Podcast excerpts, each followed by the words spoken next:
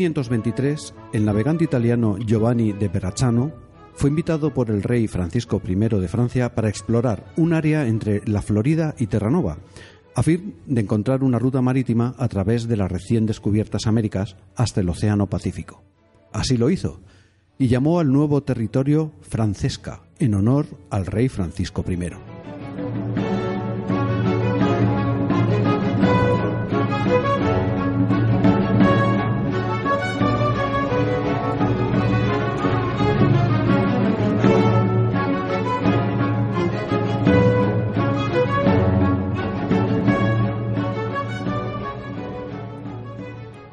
principio, Francia no estaba interesada en fundar colonias.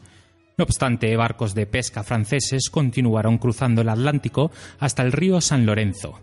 Pero una vez que los comerciantes franceses se percataron de que esta región producía pieles, en especial pieles de castor que eran difíciles de encontrar en Europa, establecieron alianzas con tribus indias y puestos comerciales que fueron de notable importancia una vez que Francia comenzó a colonizar el territorio. Los vastos territorios que pasaron a ser conocidos como Acadia y Canadá estaban habitados por pueblos nómadas amerindios divididos en múltiples tribus, culturas y lenguas. Las tierras estaban llenas de riquezas naturales por explotar, que atrajeron la atención de los europeos. Hacia 1580, las compañías francesas se habían establecido y habían fletado barcos para llevar pieles a Europa. La interacción entre nativos y europeos en este primer periodo es desconocida en gran medida debido a la falta de documentos históricos. Quebec se fundó en 1608 y Montreal en 1642. Las colonias crecieron lentamente, en parte porque a las minorías religiosas, al contrario que en las colonias inglesas, no se les permitía establecerse. Nueva Francia era solamente católica. La cercanía a las colonias británicas dada la cada vez mayores extensiones de Nueva Francia, solo podía provocar nuevos conflictos, especialmente después de la Guerra de Sucesión Española.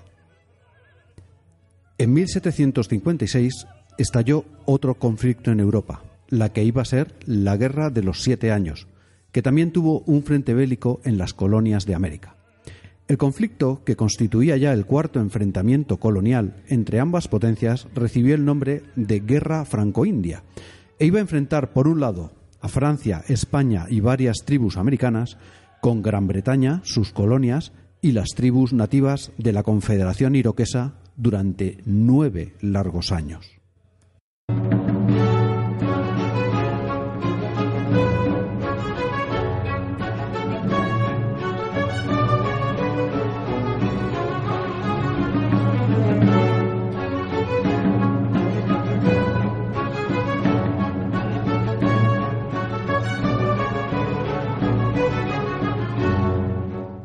Comienza jugando con los abuelos.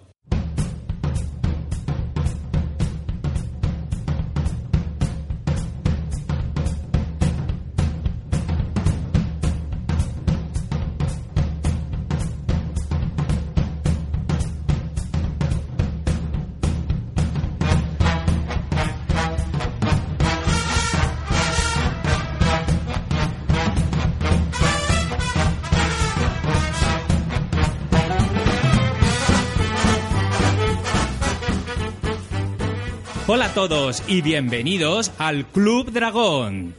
Os saludan Alejandro Torío, Eduardo Molín. Hola a todos. Armando Felgueroso. Buenas tardes a todos.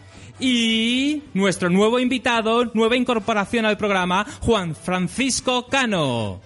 Muy buenas tardes a todos. Arroba Canitoswar en Twitter.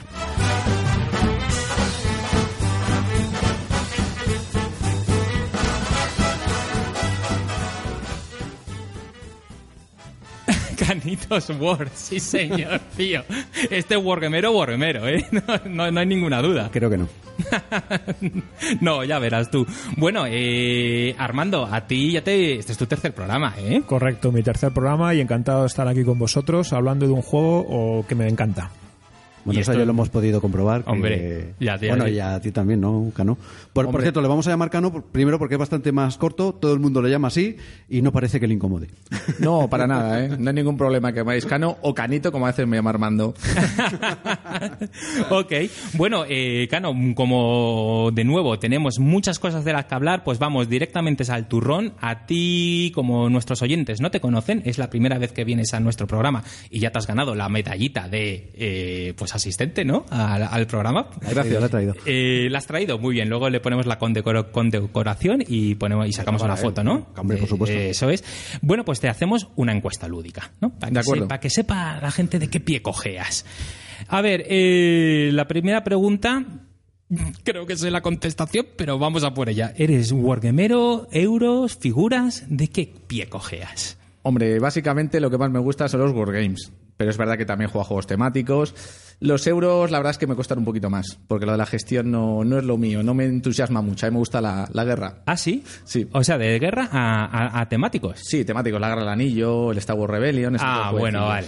Que tengan un tema de películas o de libros. Sí, sí, sí, sí, sí. La guerra del anillo. El otro día vi un tuit de. Sí, de alguien que le estaba volviendo a jugar, Oh, y, sí, sí, pero sí, no sí. solo uno, ¿eh? He visto un De- par de partidas por ahí tuiteadas. de, de quién era de, eh, de David David el, eh, a ver de Bislúdica eh, había alguien bueno da lo mismo da lo mismo pero vamos que estaba entusiasmado con la guerra del anillo y ese es un juego que sí que le tengo que dar no sé. Hombre, con la edición que hay de Devir, eh, que es eh, espectacular, yo creo que es un juego de obligado. mm, Vamos, de tenerlo en la colección de cualquier jugón. pues no lo tengo, ya, ya la he cagado, tío. Calino, ya me vuelvo a gastar el dinero, tío. ya la he cagado. Bueno, eh, Cano, a ver, un juego 10 para ti. Pues mira, habéis hablado además hace poco el Aníbal. Para mí el Aníbal desde que lo conocí me pareció un juego 10. Me enamoré de ese juego y para mí ese es un 10. Sí, señor, el Aníbal. ¿Y la nueva edición? ¿Qué tal? ¿Qué tal? Una pasada. Bueno, ya la, he estado la he estado probándola. viendo, están jugando ahí afuera y, joder, la verdad es que es muy chula, ¿eh? Es muy chula.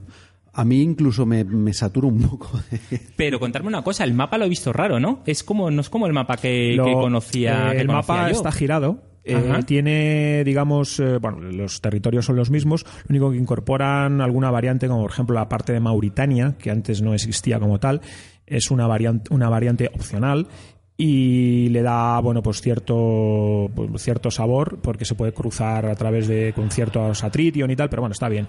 Y luego, eh, a mí me parece que no está tan recargado como el que, como el de Valley Games, que eh, las ciudades, sobre todo, costaba un poco el, el distinguir los nombres y tal. Eh, Es un buen trabajo, a mí me parece un, un buen, un, un muy buen eh, tablero. Bueno, pues ya va. Otro juego que, que sí tengo en mi colección, pero tengo la antigua, que a lo mejor me compro la nueva y van otros 80 nada. Pues Almudena, no escuches este programa, por favor. Ojo, aparte de la multitud de variantes que trae. Eso es. Sobre todo la Primera Guerra Púnica y como 25 cartas nuevas. Bueno, os remitimos a nuestro programa de Aníbal, que por cierto es el está a punto de ganar al de and Tragedy Sí. el número de descargas. Lógico y normal. ¿Estabas tú en ese programa? No, no porque estuviera yo, sino porque la calidad del juego es comparar, bueno, pues eh, cosas Una vez más, diferentes. adiós con un gitano. No, no, no quería decir eso. Cabrón. Cosas diferentes, diferentes dimensiones. A ver, Pues- el and Tragedy también está muy bien. ¿eh? La verdad es que sí. Pero Bueno, venga, eh, eh, seguimos, eh, seguimos con espera, Caro, que se Eduardo, va. eh, que, que la gente a lo mejor oye ruido de fondo o oye que el sonido es diferente porque es un poco como más eco, es para explicarles que nos han invitado al Club Dragón. Sí, sí, sí, Estamos sí. aquí grabando. Sí, ahora, de- ahora, en- ahora en iba a comentar todos los, los, los fuera de nuestra zona de confort que estamos. No, Ah, no es tenemos verdad, la mesa de la plancha ni el tendedero al lado y claro, eso al final se nota.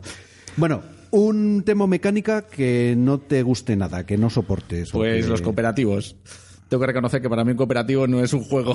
Bien, te mandaremos la dirección y correo teléfono de Carlos. Carlos Hater, que, dice que los juegos cooperativos es como el chocolate blanco. No son juegos y el chocolate blanco no es chocolate. Bueno. ¿Y cómo empezaste con esto de los juegos? Aunque hemos estado, hay que decirlo, hemos estado comiendo antes, con además con más miembros de, de- club. del Club Dragón y nos hemos estado echando unas risas.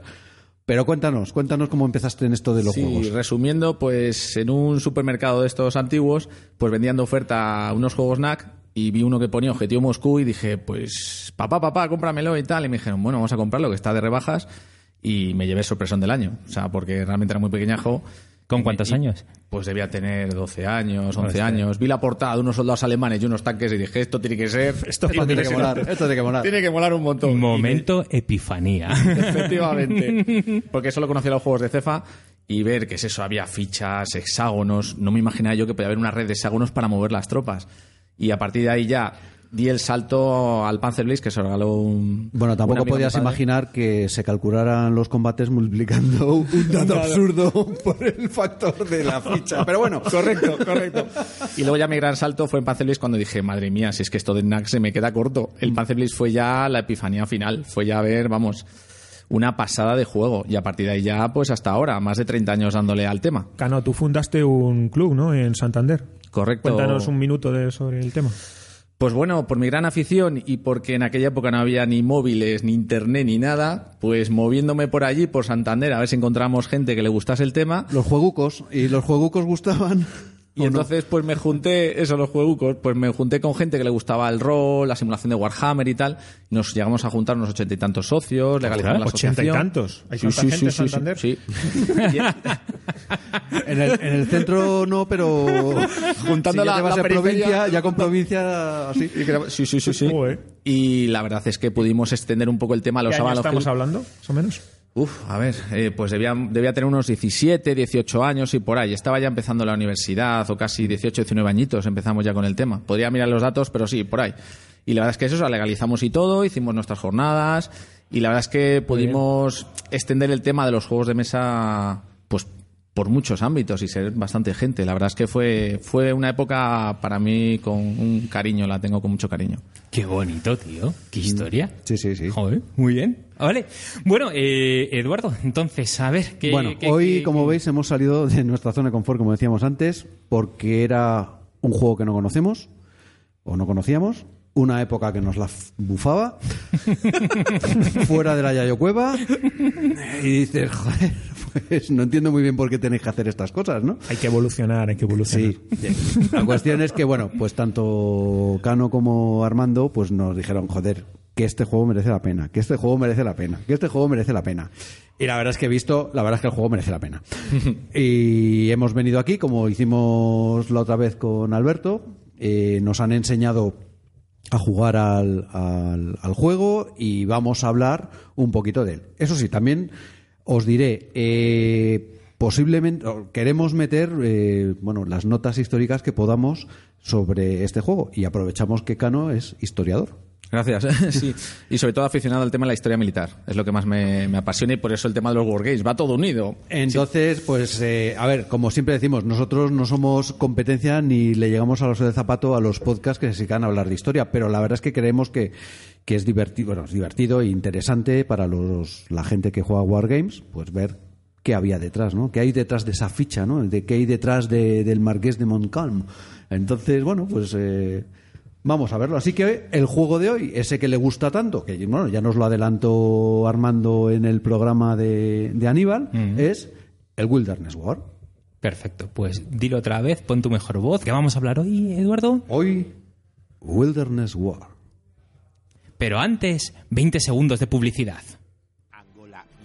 Caporeto, Berlín, Bragation, Malvinas, Granada, Golfo Pérsico, Inglaterra, Stalingrado, Verdún, Finlandia, Chaco, Urano, Hiroshima, Guadalcanal, Ebro, Sinaí, Galípoli, Dunkerque, Matapán, Afganistán, Irak, Nankín, Market Garden, Malta, Telequín, Checkpoint Charlie, Cuba, Tobruk, Pearl Harbor, Taranto, Circus, Tannenberg, Halfingol, Saigón, Midway. Vive la historia bélica del siglo XX en Casus Belli Podcast. Muy bien, chicos, pues nada, ya, ya estamos aquí. Bueno, hay una cosa, el- eh, es que me lo había apuntado aquí porque somos una gente básicamente mala, rencorosa, antipática, por qué decir lo contrario, y, y nos mandó un tuit eh, Valentín Morilla. Es verdad, es verdad. que nos dijo que pronunciábamos Coín, yo creo que como su pueblo, ¿no? El pueblo de Coín. Eh, y resulta que es que no es Coín, sino que es Coin, como moneda en inglés. Lo cual es un buen apunte, Valentín. La verdad es que tomamos nota. Tomamos nota, pero acuérdate que somos rencorosos, Sí. ¿vale? Y entonces ya dijimos, Coño, pues voy a, a- a ver más cosas que, que normalmente decimos mal. Y se nos ocurrieron dos. Una que dice mucho Armando, que es lo del car driving. A ver, ¿cómo es? Eh, a ver, niños, como empezamos en el colegio era drive, drove, Driven. driven. ¿no? Por lo tanto, eh, se dice car, Car driven, driven game. Eso es. ¿Vale? Y otra que el otro día me dieron con ella en la boca, nunca mejor dicho, porque estaba comiendo, estaba cenando con, con mis hermanos y yo, ¿qué va a tomar el señor? Eh, el camarero, y le digo, pues un stick tartar. Y me dice mi hermano, coma el muy cabrón, será un steak tartar. ¿Perdón? ¿Por qué dices stick? Un stick es un palo. Un steak es carne. Porque ¿de dónde crees que viene la, la palabra bistec? Steak. Steak. Ay, ay, ay. Steak. Y lo te lo dijo con el labio así, el upper lift con inglés, ¿no? todo lo cabrito que puede llegar a ser un Molins, pues lo hizo. Y me jodió. Y dije, bueno, pues, pues vale, pues el stick tartar, macho, no se dice stick tartar, se dice steak tartar. Yo recomiendo que sigáis diciendo steak tartar, porque el camarero, desde luego, como me entendió, fue con, Con la el primera. stick, con el stick, porque hay steak Y- y, y- Vale, quedé de puta madre, pero yo lo que quiero es comer. Así que bueno, Oye, hay otro especial que no tenemos apuntado aquí que me encanta. Vamos a ver.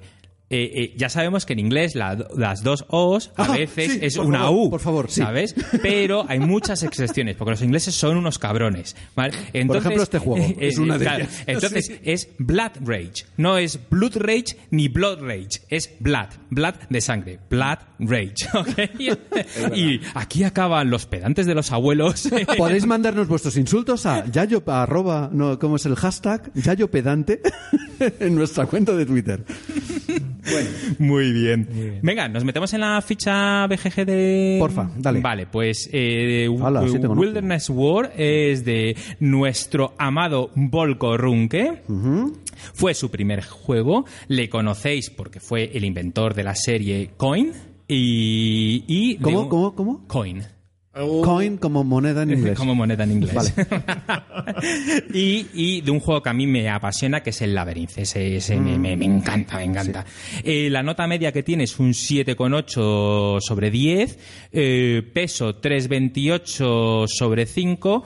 Mm, bien, eh, todo me parece razonable. A lo mejor de nota, eh, como venimos aquí con dos apasionados, le pondrían una nota bastante más alta que un 7,8. Yo sí se la he puesto. ¿Ve? Claro. Y, y yo también, yo Ay, también. Alguien ay, le tiene ay. que poner los 9 y Claro, los 10. Porque a aquí los solo traemos apasionados, gente que ama de Porque lo que esto sí era un 10 tuyo, ¿no? No. Sí, creo que sí, era un 10, sí. Sí, para ti, y lo dijiste Para mí en su último- género es un 10. En su género, en Card Driven, es, Sí. es la hostia. Es un Para 10. mí. Eso es. Eh, de- su género, su estilo, su mecánica. Ujú. Eh, de- dentro del, del, Warg- del, del- de- ah, la duración, 180 minutos, que me parece estupendo. A ver, 180 minutos es el escenario Bien, este eh, que. hay un que escenario trae, ¿no? de tres años, que son seis turnos, que se llama Anus Mirabilis. Bueno, la, la- la historia de- del nombre pues fue que en el año 1759 pues hubo muchas victorias inglesas y por eso eh, decidieron ponerle así al, al nombre y el Que, escenario espera, decidieron ponerle que es Anus Mirabilis. el año de, las mara- de los de milagros, los milagros, de los ¿no? milagros O sea, que latín. fliparon los, los Porque, británicos, dijeron, bien. hemos ganado todo, tío. Entonces el escenario lo llaman así, empieza en el 57, acaba en el 51, y son tres años y ese se puede jugar perfectamente en tres horas. Y es un escenario equilibrado y muy, y muy competitivo. De hecho, es el que se usa en los, en los torneos. De los, ya sabéis que los americanos tienen torneos de todo y en esto pues hacen, hacen torneos eh, anuales y, y utilizan este escenario. Bueno, ¿y qué más tiene esto? Bueno, tiene varios premios. Bueno, tiene, está en el rango de los Wargames Ah, en el cierto, número es verdad, ¿de- 33. ¿De qué año es este juego? ¿No? 2001. Es desde sí, principios de 2000. Y bueno, pues ganó un montón de premios. A ver, tengo aquí apuntado el del 2002 International Gamers Awards en Historical Simulation. O sea, no es que fuera un nominado, sino que lo ganó. En el 2001 el famoso Charles S. Roberts Eh, este fue por gráficos, que es verdad que es precioso. Y de nuevo aquí se ve la mano de Mark Simonich, que es un crack haciendo mapas, que este mapa es para enmarcarlo. Es muy, muy, muy bonito. y, eh, y también ganó el premio Charles S. Roberts eh, para Pre-World War Second World War- eh, El mejor sí, juego- de- antes de la Segunda Guerra Mundial. ¿no? Mm, El mejor wargame de, de- del periodo pre-segunda guerra mundial. Madre. Que ese, ese premio es. eh, Potente. Es potente. Sí, sí, sí. Es sí, decir, sí, eh, hay muchos wargames que se publican al año y que a este le den ese premio significa que ah, bueno, está por encima de otros muchos. Eso es. Bueno, Muy bien. Y el periodo histórico de este juego, y aquí que me corrija Cano si meto la pata, es por resumir, es la Guerra de los Siete Años en el escenario, en el escenario americano. ¿Y por qué hemos dicho al principio que iban a ser nueve años de guerra? Pues porque dos años antes empezaron a atizarse eh, ya franceses e ingleses, no con la virulencia de una guerra, pero sí que empezó a haber ya una guerra en la que se utilizaban, si no me equivoco, indios para atacar a los otros, eh, ve tú que a mí me da la risa, ese tipo de cosas, ¿no? Sí, una guerra de, de baja intensidad. Yo como me pongo en los zapatos de gente que, como yo, que no tiene ni idea, es importante que decimos la guerra de los siete años, pero vamos a situarlo en los años. Son de 1756 a 1763. De hecho, el primer año de la campaña eh, no están todavía oficialmente en guerra. Es decir, el primer año que refleja el juego, El 55. el 55, no ha entrado todavía la guerra de los... eh, No, de hecho, cuando miramos lo de la guerra franco-india, las ponen desde, 19 desde 1900, desde 1754. Correcto. Entonces, Sí, el lo- segundo año, eso, el 55, lo recoge el juego, pero no están todavía, digamos, en un enfrentamiento abierto y, y- Sí. y declarado entre las dos potencias. Y, y no, si no me equivoco, en, el, en 1759, que es cuando acaba el año este de las victorias, no acaba la guerra, pero prácticamente está ya sentenciada. ¿no? Claro, es que ha ocurrido ya- la, la victoria que Iron Bay por parte de los ingleses y ya los refuerzos que va a tener Francia van a ser nulos. Ya va a quedar aislado Nueva Francia, pues em, a merced de los ingleses. Y realmente ya es una caída cuesta abajo Ya. por parte de, de Francia. ¡Uh, pobre Gabachos! Bueno, por cierto, por cierto, como veréis al en, en nuestra introducción hemos puesto una cierta música y vamos a poner un, un quiz trivia. Eh, eh, no ¿Qué se te ha oído. ¿Vamos a poner un qué? Un quiz trivia Ah, vale. de a ver quién adivina qué música es y por qué hemos puesto esa música. Porque todo tiene un sentido. Pues allí Entonces, lanzamos el guante, eh, ¿no? Excepción, eh, Francisco Rollo, que se guarde la, que él seguro que lo sabe. Porque está tuiteando constantemente cosas de música barroca. Y sé que, que él lo va a saber, pero, pero bueno. Y es que ya sabéis que nos gusta elegir músicas adecuadas. Pues esta es del periodo, es de. Ahí está.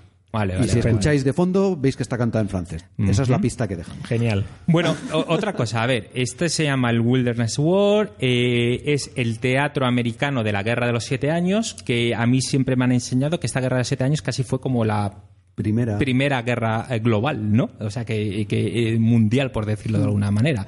Porque era, un, era los franceses, los ingleses y principalmente los españoles también se metieron, pero hubo muchos teatros, ¿no? Eh, dime más. eh, Sí, correcto, porque se India, pelea, ¿no? se pelea en la India, correcto, se pelea incluso en Filipinas, es decir, también en la zona asiática, y luego todo lo que estamos hablando de Norteamérica y el Caribe. O sea, es decir, hay combates en todos los lados, incluido de eso, Europa, Ah, incluyendo Europa, efectivamente. Con lo cual se la, a veces se la llama la Primera Guerra Mundial, porque es verdad que se combate en muchísimos frentes y muchos países enfrentados. Es verdad que Francia- España, bueno, em- empieza la guerra en el 61, cuando está casi acabando. Es decir, la, la intervención de España es tardía. Vale. Y el teatro americano también se conoce como la Guerra Franco-India. Sí, porque los enemigos, los ingleses, como ya tenían la guerra del rey Jorge, lo hacían en función de los reyes, no iban a repetir la, la guerra del rey Jorge II. Entonces la llaman la guerra franco-india eh, porque son los enemigos contra los que se enfrentan. Ahí está, ahí quiero llegar yo, porque yo me hice la picha un lío con el nombre. Y veo Guerra Franco-India y digo, hostia, vale, pues franceses contra indios. Y digo, que no, no entiendo. ¿Y dónde están los Sí, ingleses no, aquí? yo también piqué en la primera. Una vez más, niños, recordad, la historia la escriben los vencedores. Ahí está. Y entonces dicen, ¿cómo hemos ganado? Pues nuestros enemigos, ¿quiénes fueron? Los franco-indios. Vale, pues ya está. Pasada. Entonces, eh, ah, de allí viene el nombre, Eso es. ¿no? Muy bien. Ahora sí, vamos a meternos en, en- en- en- el juego, en el Wilderness War. Pero hay una cosa difícil, lo tenéis chungo ahora porque eh, eh, tenéis a dos personas enfrente que lo conocemos más o menos y vosotros, o sea, habéis hablado con pasión de esto, nos habéis dicho, tenemos que hablar de este juego, o sea, ahora tenéis que Vamos, convencer a los oyentes. Nos han mandado eh, un, es- bueno, un escrito, un legajo con páginas y páginas eh, que habían preparado hace tiempo, explicando estrategias, el juego, cartas. Vamos, un trabajo, joder, de los que muy poca gente hace. No, no, como. Eh, Armando es súper insistente, que tenemos que hacer el programa, que tenemos que... Sí, sí. Sí, a mí es que me apasiona el juego. Y aquí estamos. Y la verdad es que Cano igual, porque cuando hablamos allí en, en Badajoz también. Vale que no somos precisamente nosotros rápidos en hacer las cosas, pero nos gusta prepararlo con tiempo y a fuego lento. Entonces, eh, ¿por qué este juego? Y venga, empieza. Empiezo yo mismo. Tú mismo. Bueno, realmente el que me picó la curiosidad fue Armando. O sea, realmente Armando como que me, me Es lo un contagió. liante, tío, es un liante. Porque No, yo no, venía no. de, del Aníbal. A mí el Aníbal realmente me parecía un juegazo y me dijo, pues mira, tienes un juego que es como el Aníbal y tal. Y es verdad que la guerra no es muy conocida. Me pasa pues como a vosotros o a cualquier oyente que haya mismo, ahora mismo nos esté oyendo. Que dices, pues una guerra que casi no conozco. Y eso que soy historiador militar y realmente esta guerra pues pasa muchas veces desapercibida. Y lo empecé a jugar y realmente al principio me quedé desconcertado, porque es un juego que al principio te descoloca. Es un juego donde las unidades irregulares, que luego iremos desarrollando, pues tienen tanta importancia casi como los regulares. Entonces, me fui metiendo en el tema y de verdad que es un juego que... ¿Por qué atrae mucho? Porque es un juego con muchísimas opciones. Es un juego que tiene muchas virtudes y una de ellas es las opciones que tiene. Hay otros juegos que quizás sean más lineales, y este juego tiene, tiene la maravilla de que tiene muchas opciones para, para contemplar y tomar decisiones a veces muy dramáticas.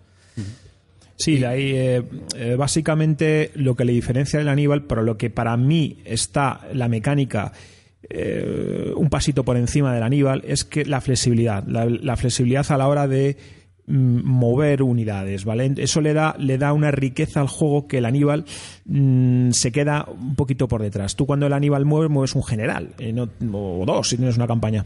Aquí puedes mover generales, puedes mover eh, tropas solitarias, puedes mover generales con tropa o sin tropa, eh, puedes mover indios, corredores de bosques, tramperos o, rangers. Con una carta puedes hacer varias activaciones. O sea, tienes una, mm, una disponibilidad de hacer cosas. eh, puedes construir, eh, puedes construir eh, fuertes, empalizadas, etcétera. O sea, eh, eso no te lo da el Aníbal, ¿no? Y luego el, el, el, dónde se desarrolla, es decir, el dónde, dónde se desarrolla, quiero decir, lo que- el, el- entorno natural, físico, donde se desarrolla toda la, toda esta campaña, hacen, mm, yo creo sido un juego único, porque no, no hay ninguna campaña que se haya desarrollado en, bajo estas circunstancias. Quizá un poco la de la guerra de independencia americana, pero ahí sí es verdad que los enfrentamientos eran más eh, tropa regular contra tropa regular o milicia contra tropa regular, pero no, no había tanta eh, unidad eh, eh, auxiliar independiente, ¿no? Y Pero bueno, eso sí que tiene también que ver con el con el periodo histórico, es Claro. decir, eh, esto de ir soltando tropas pequeñitas que hagan un raid, etcétera, eso en el Aníbal a lo mejor es que no tiene mucho sentido Claro. y por eso este tiene más. Efectivamente, entonces eh, eso le da una riqueza que, que el Aníbal pues no, no, no puede llegar. Otra cosa también es que las reglas eh, es un 10 o si fuera un 11, es decir, son 15 hojas donde no dan puntadas sin hilo, como dicen por ahí, y, mm, condensadas, directas, eh, eh, y donde no sobra nada, no falta nada y, eh, hay reglas que son absolutamente maravillosas. Es decir, lo que cuenta el diseñador en, sus, en la página cuando él habla del libro, habla de su, de su, de su juego, de cómo lo desarrollaban, qué se ha basado y tal, y los modelos que estuvo probando. Y te lo explica y te dice, oye, eh, eh, es que eh, eh, he metido esto por esta razón. Y, y- y lo ves y cuando juegas al juego dices, ostras, es que encaja bastante bien y, y es un juego redondo. Eso es un juego redondo. Vale. Para mí la gran virtud que tiene este juego es que recoge muy bien el hecho histórico que representa. Cosa que en otros juegos igual, con mecánicas artificiales, dices, pues yo no sé si estoy jugando la Segunda Guerra Mundial o estoy jugando la Primera, no lo sé. En este juego, el concepto de esta guerra, que por eso se llama Wilderness War, es un concepto de guerra que no tiene nada que ver con Europa. Entonces, ¿qué significa? Aquí batallas campales va a haber muy pocas. Van a ser todo emboscadas, ataques de indios eh, atacando por las zonas cultivadas de donde viven los colonos, hay incluso algunos asedios. Entonces este juego se adapta de esa manera. Es decir, aquí uno no va a llevar un ejército grande con Aníbal que se enfrenta a otro ejército grande con Escipión. A veces se puede producir, pero realmente no es esa la, la idea. Y eso hace que sea mucho para más que, rico. para que os imaginéis, ¿de qué estamos hablando? O sea, Estamos hablando de la Norteamérica eh, de los años 1750, donde hay unas colonias, las 13 colonias, famosas 13 colonias americanas divididas en dos departamentos, el departamento del norte y del sur, que están en la zona sur.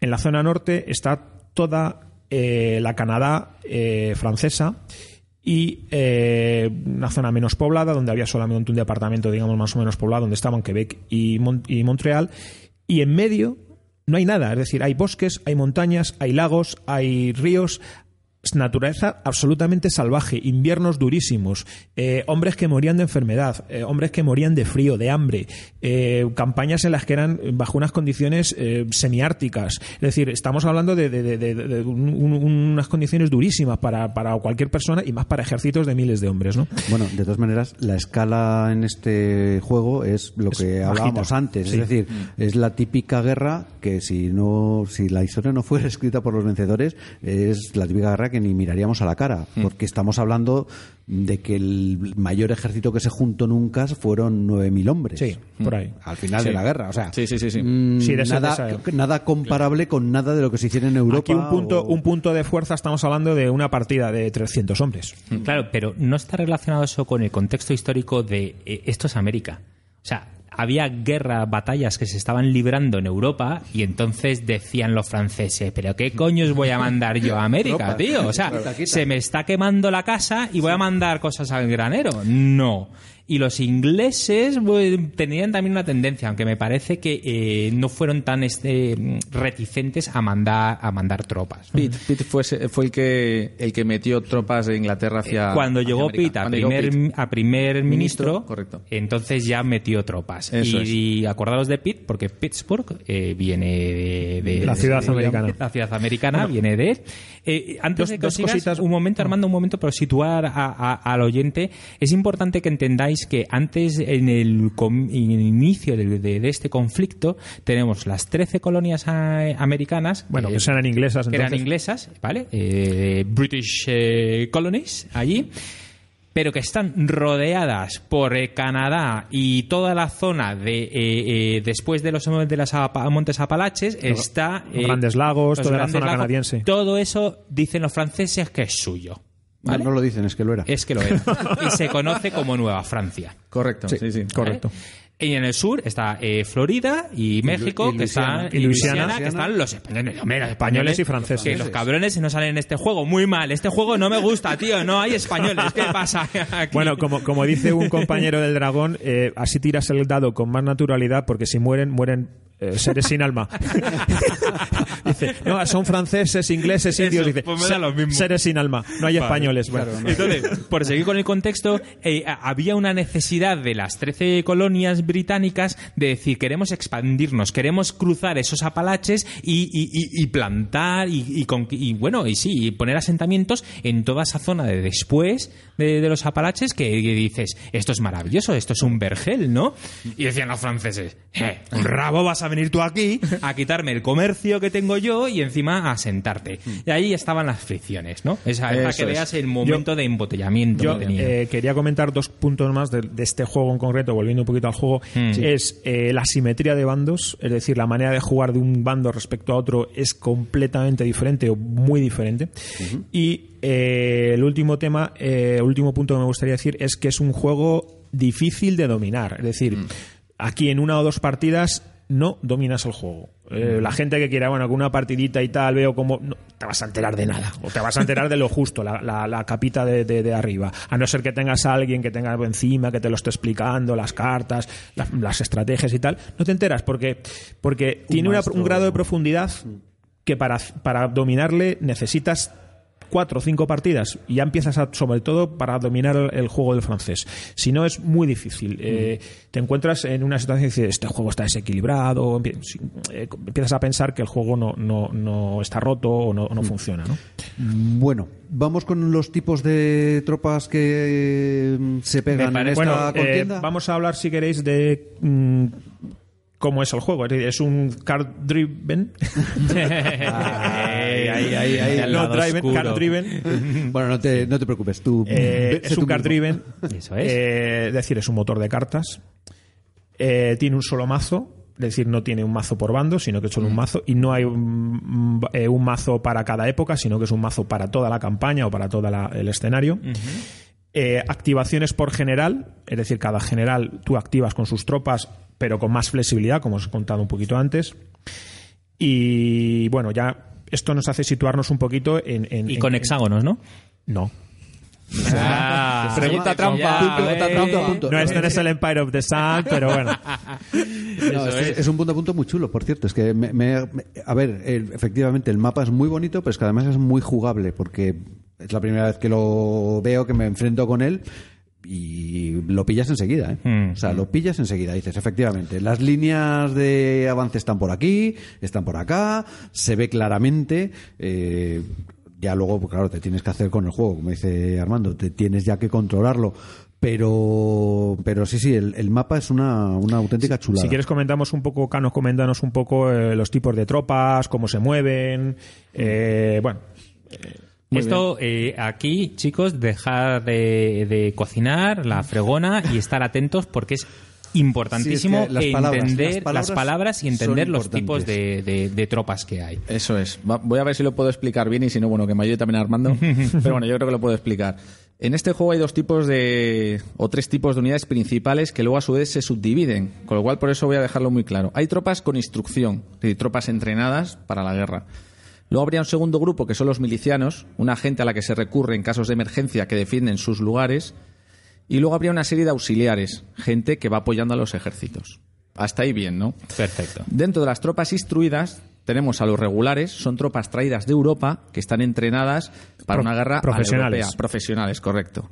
Muy bien. Que las hay tanto francesas como inglesas. Lo que pasa es que los franceses van a tener muy poquitas. Estos se pegan todo el viaje, ¿no? Vienen en su barquito, con sus meses de viaje. Yo lo que le decía antes, son gente que tiene uniformes chulos Eso y bonitos. Vale. Gente con uniforme guay.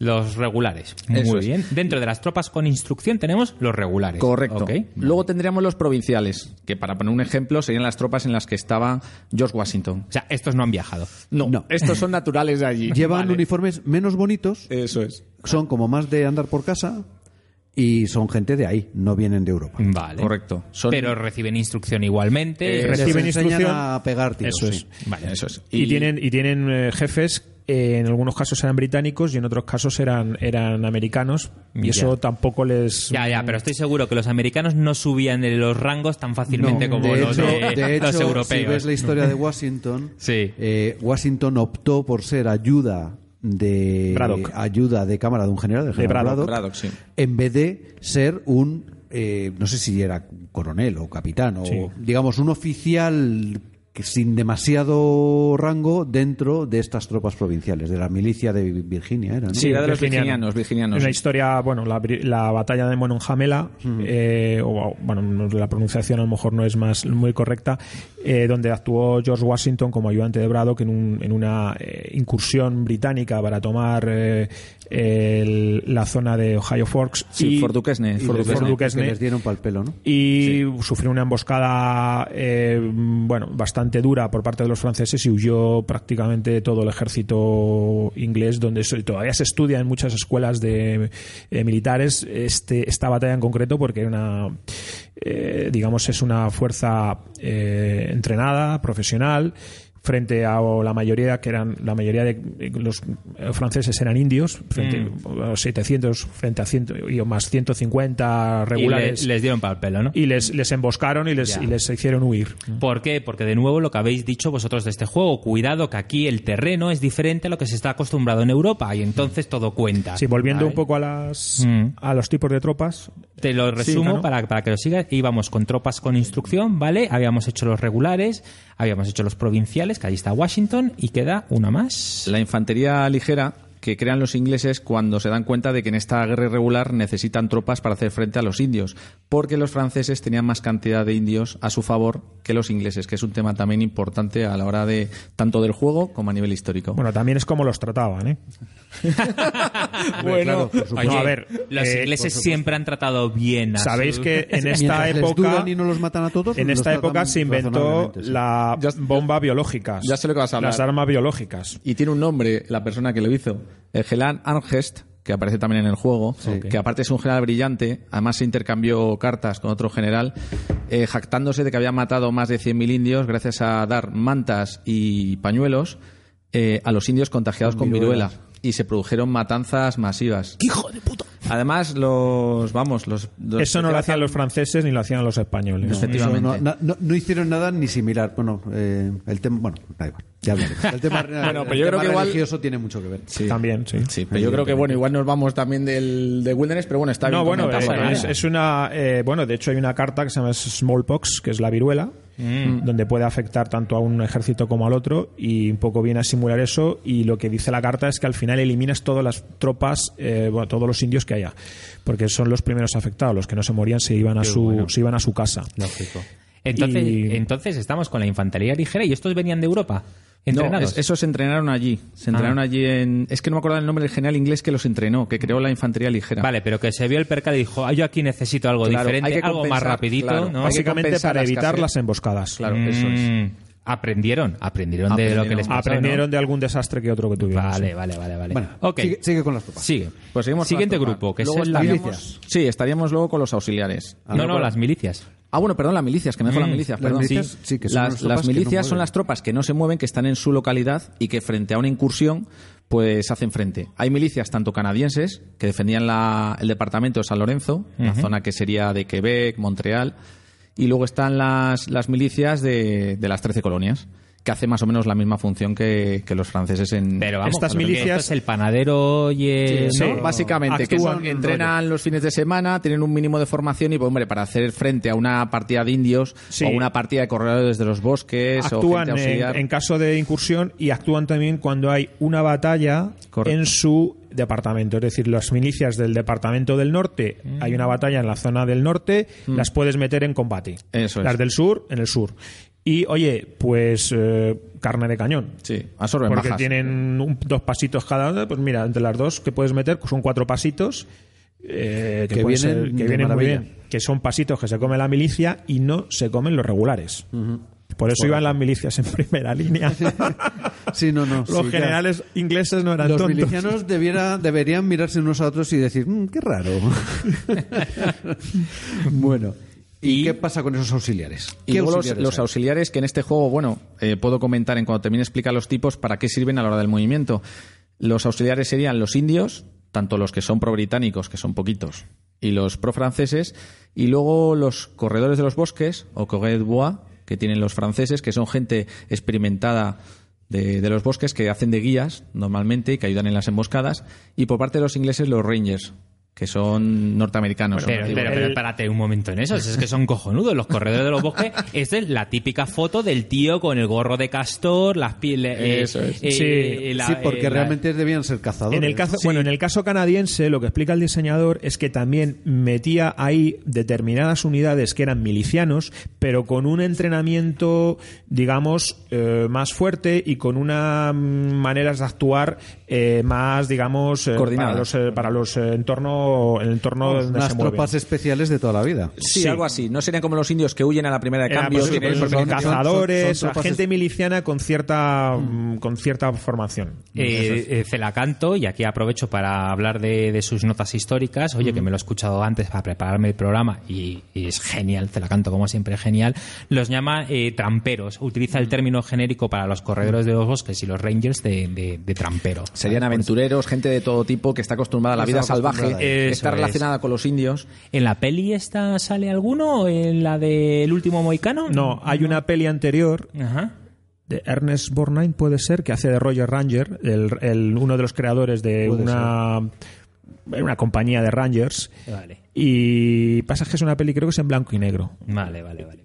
No, pero era para que lo Se pasan toda la peli corriendo de, de fuerte en fuerte y de empalizada en empalizada, Eso ahí huyendo de los indios. ¿Y habéis oído? ¿Habéis oído eso? Fuerte, empalizada. Bueno, ya entraremos en ese vocabulario, pero vamos, Y vamos otra- a terminar. Y otra, y otra ¿eh? cosa que quería ya hablar, que es que me llamó la atención, es que os voy a decir, os voy a decir qué tribus son pro-francesas y qué tribus son pro-británicas, ¿no? Vale. de los indios. Entonces, luego me vais a, a ver si veis alguna diferencia, ¿vale? Entonces, los franceses, angolquinos, lenapes, hurones, ojiwas, otawas, shawnees, miamis, potawotomis, abenakis, micmacs. Muy bien. Y los pro-británicos. Iroqueses, Oneidas, Mohawk, Cherokees. Ujú. Los Mohawks eran unos un tipo de algoquín, pero eran pro-británicos. Sí. Y, Eh, yo a mí solamente me suena el Cherokee y el tío. y el Mohawk, y los, y los el iroquois y los iroquois o iroqueses Los eran pro británicos pero el juego habla de, de- o sea en el juego pueden ser pro británicos o pro franceses de hecho creo que eran las famosas cinco naciones Sí, indias las- eh, no, la tiene que ver, no tiene que ver con la las cinco naciones no tiene que ver con el, con torneo de las cinco bueno, naciones a lo que voy es que, como la historia la escriben los vencedores, Ahí está. los nombres de los que ayudaron a los ingleses permanecieron. Porque los iroqueses todo el mundo los conoce, el último mohicano. ¿Quiénes eran los buenos? Los mohicanos y los iroqueses en general eran Sí, los buenos. digo que los iroqueses- hurones eran los malos malvados Sí, que iban con la de la novela. sí. Eh, hay un avión de la Segunda Guerra Mundial, el Mohawk. El, Mohawk. que era un mohonk, pero, pero bueno, vale, el- es un caza. Los cherokees, que tienen mucho renombre. Y todos los demás, nunca nadie ha oído hablar. Bueno, sí, los Ottawa, pues porque existe la ciudad de Ottawa, y etcétera. Pero a eso me quería referir una vez más. Sí. La historia, esta historia la ha escrito, pues quien la gana. Y los pobres indios, pues los que estaban en el bando correcto. Así que niños, En ya el- sabéis, si lucháis en una guerra, procurar ganarla. Si En el no, bando- van a hablar muy mal de vosotros. En, en el juego hay la carta de la Alianza Iroquesa, se puede jugar por ambos bandos. Y bueno, son cinco tribus que se pueden aliar por un lado o por otro. Hay que hacer una tirada de dado y es, es curioso porque te, te puede salir un uno, entonces solo se te alía una. Y si te sale un cinco, de repente tienes a las cinco tribus de tu, de tu lado, ¿no? Y te- pueden ser tanto francesas como, eh, como inglesas. Tiene que hacer una, tiene que haber una serie de condicionantes que se cumplan para la carta, pero bueno, eso le da bastante gracia porque están justo en medio. O sea, eso están, están en medio entre las dos, en la zona salvaje, justo en medio entre Pues las mejor dos que te toque la carta a ti. ya te digo. Vale, muy bien. Pues a ver, has hablado un poquito del sistema de juego, ¿no? Entonces. Bueno, es un, un card driven en el que, como siempre, ¿no? O hay o un evento o una Activación. o un numerito de activación. Sí. Eh, ¿Qué haces con esos puntos de activación? Pues con ¿Qué los puedes puntos de activación puedes activar unidades individuales, como ya ha comentado Armando.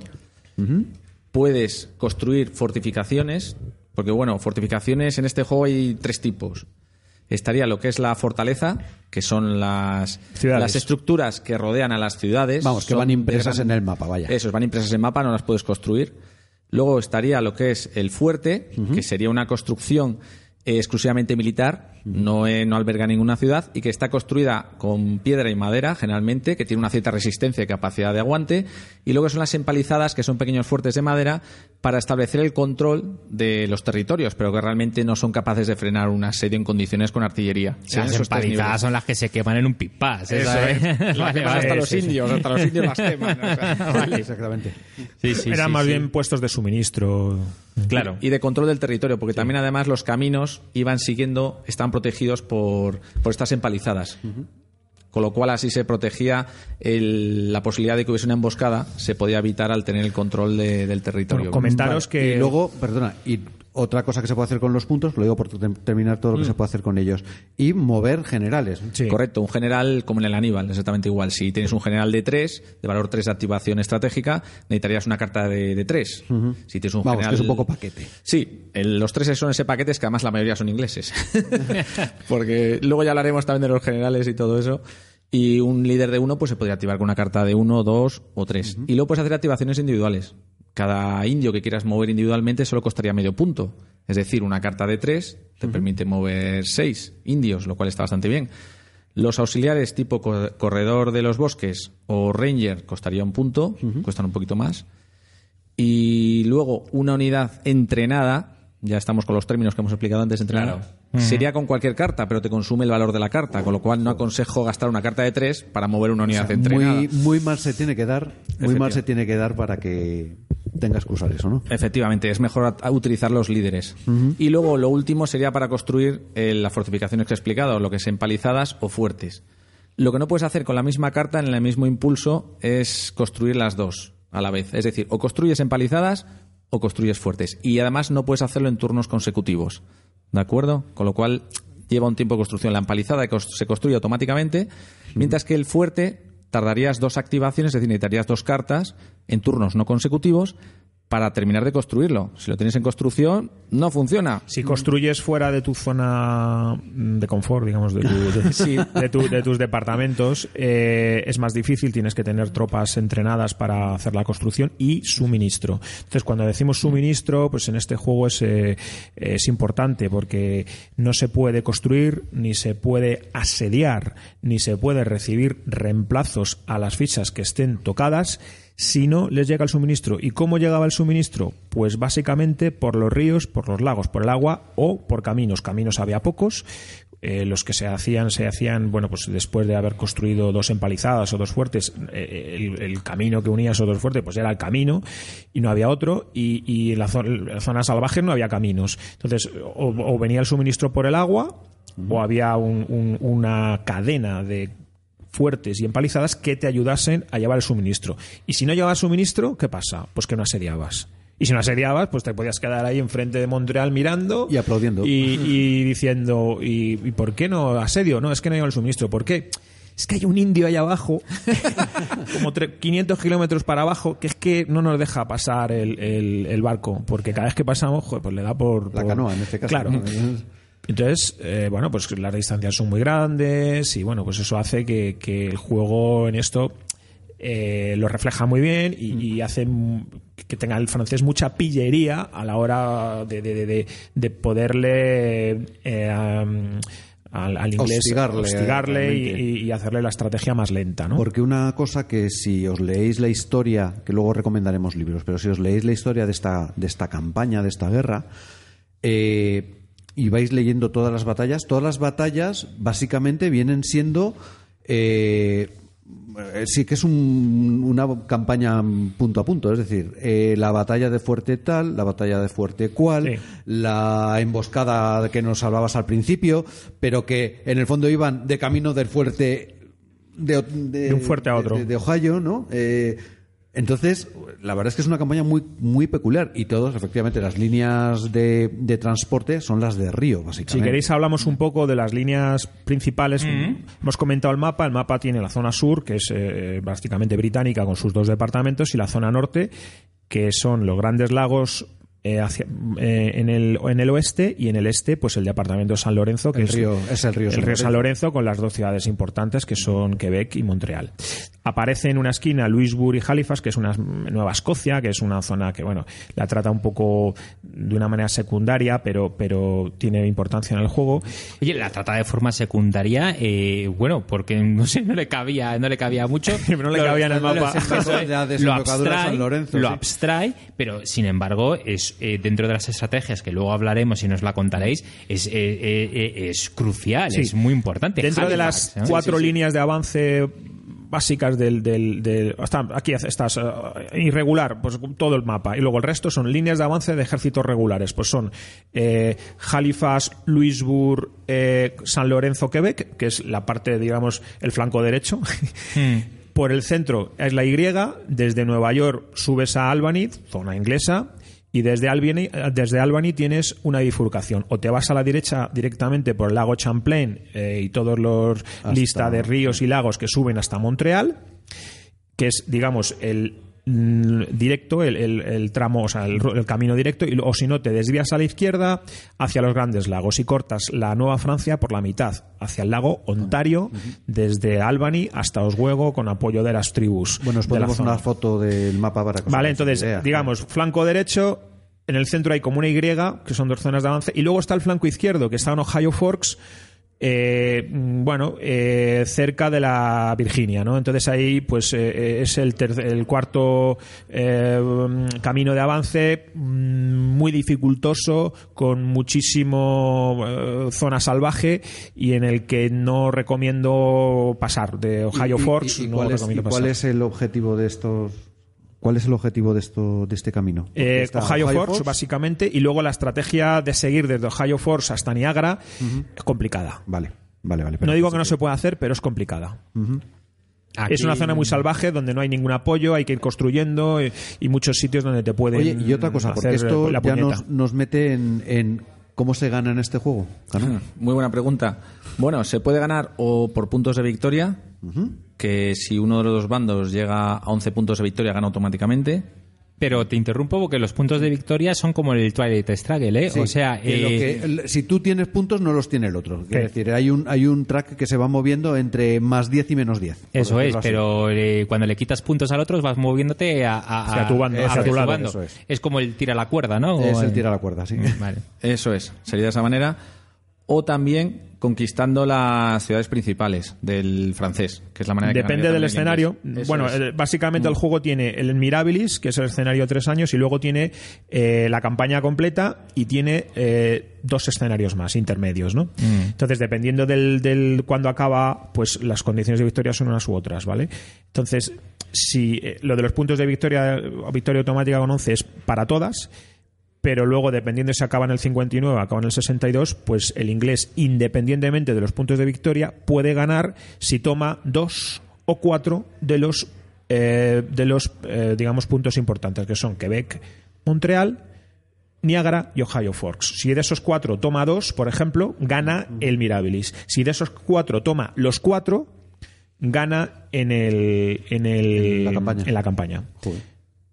O sea, no se contempla. Y no, que creo recordar que la campaña incluso le- también tiene que caer Louisbourg. Ah. O sea, que- Digo, no se, no se contempla que el francés tome Halifax, ¿no? No, no, no, no te dejan. No, La- no, no es, eh, Halifax es, eh, no es accesible para el Ah, francés. vale, vale, vale. Ah, bueno, claro, por el tema que me contabais antes de flotas, ¿no? Sí.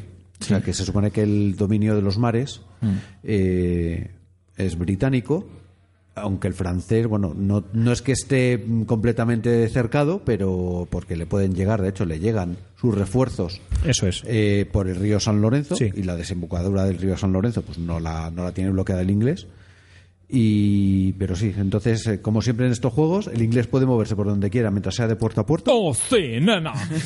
y los otros pues a verla venir Pero no te olvides de esta época, y aquí casi estamos hablando de desembarcos anfibios, eh, y, y en esta época era como un, Durillos, un, poco duro, ¿no? Eran unos suicidios. Si quieres, estas- volvemos un poco al movimiento de cómo Eso. se mueven las tropas, porque es, es muy interesante, Mm. es muy diferente al resto de juegos. También quería decir que en los puntos de victoria, cuando se juega la campaña, dependiendo del año, si el francés consigue un número de puntos, eh, puede ganar eso está también. escrito en el- Está en escrito el en el, mapa, está impreso en el mapa. Mm. Es decir, si el francés tiene muchos puntos en un determinado año, también se puede acabar la partida. Es automático. Vale. Es automático también. Eso es importante a reflejarlo. del por- 60 por lo que veo Eso ¿no? es. Al- el 60 con 8 ya le vale Eso en el es. 61 Con con cinco. 5 le vale en el Eso es. 62 con 1 lo cual ya Eso es. demuestra que el francés debe andar bastante fomare para esa temporada ¿no? Y luego no sé si podríamos hablar de los puntos, aunque hay muchas formas de ganar puntos. ¿Cómo, se ganan puntos? ¿Cómo se ganan pues puntos? básicamente, si ganas una batalla, es un punto. Una batalla no es una escaramuza entre dos fichas. Es o que haya una ficha regular o que haya en los dos bandos por lo menos cinco, cinco bueno, o, o en el bando que pierde, cinco, cinco tropas, ¿vale? Y luego, eh, tomando empalizadas o, o quemándolas, un punto, tomando fuertes o destruyéndolos, dos puntos, tomando ciudades grandes, tres puntos. Y luego hay determinados sitios como Ohio Forks o Niagara que además te dan un punto adicional.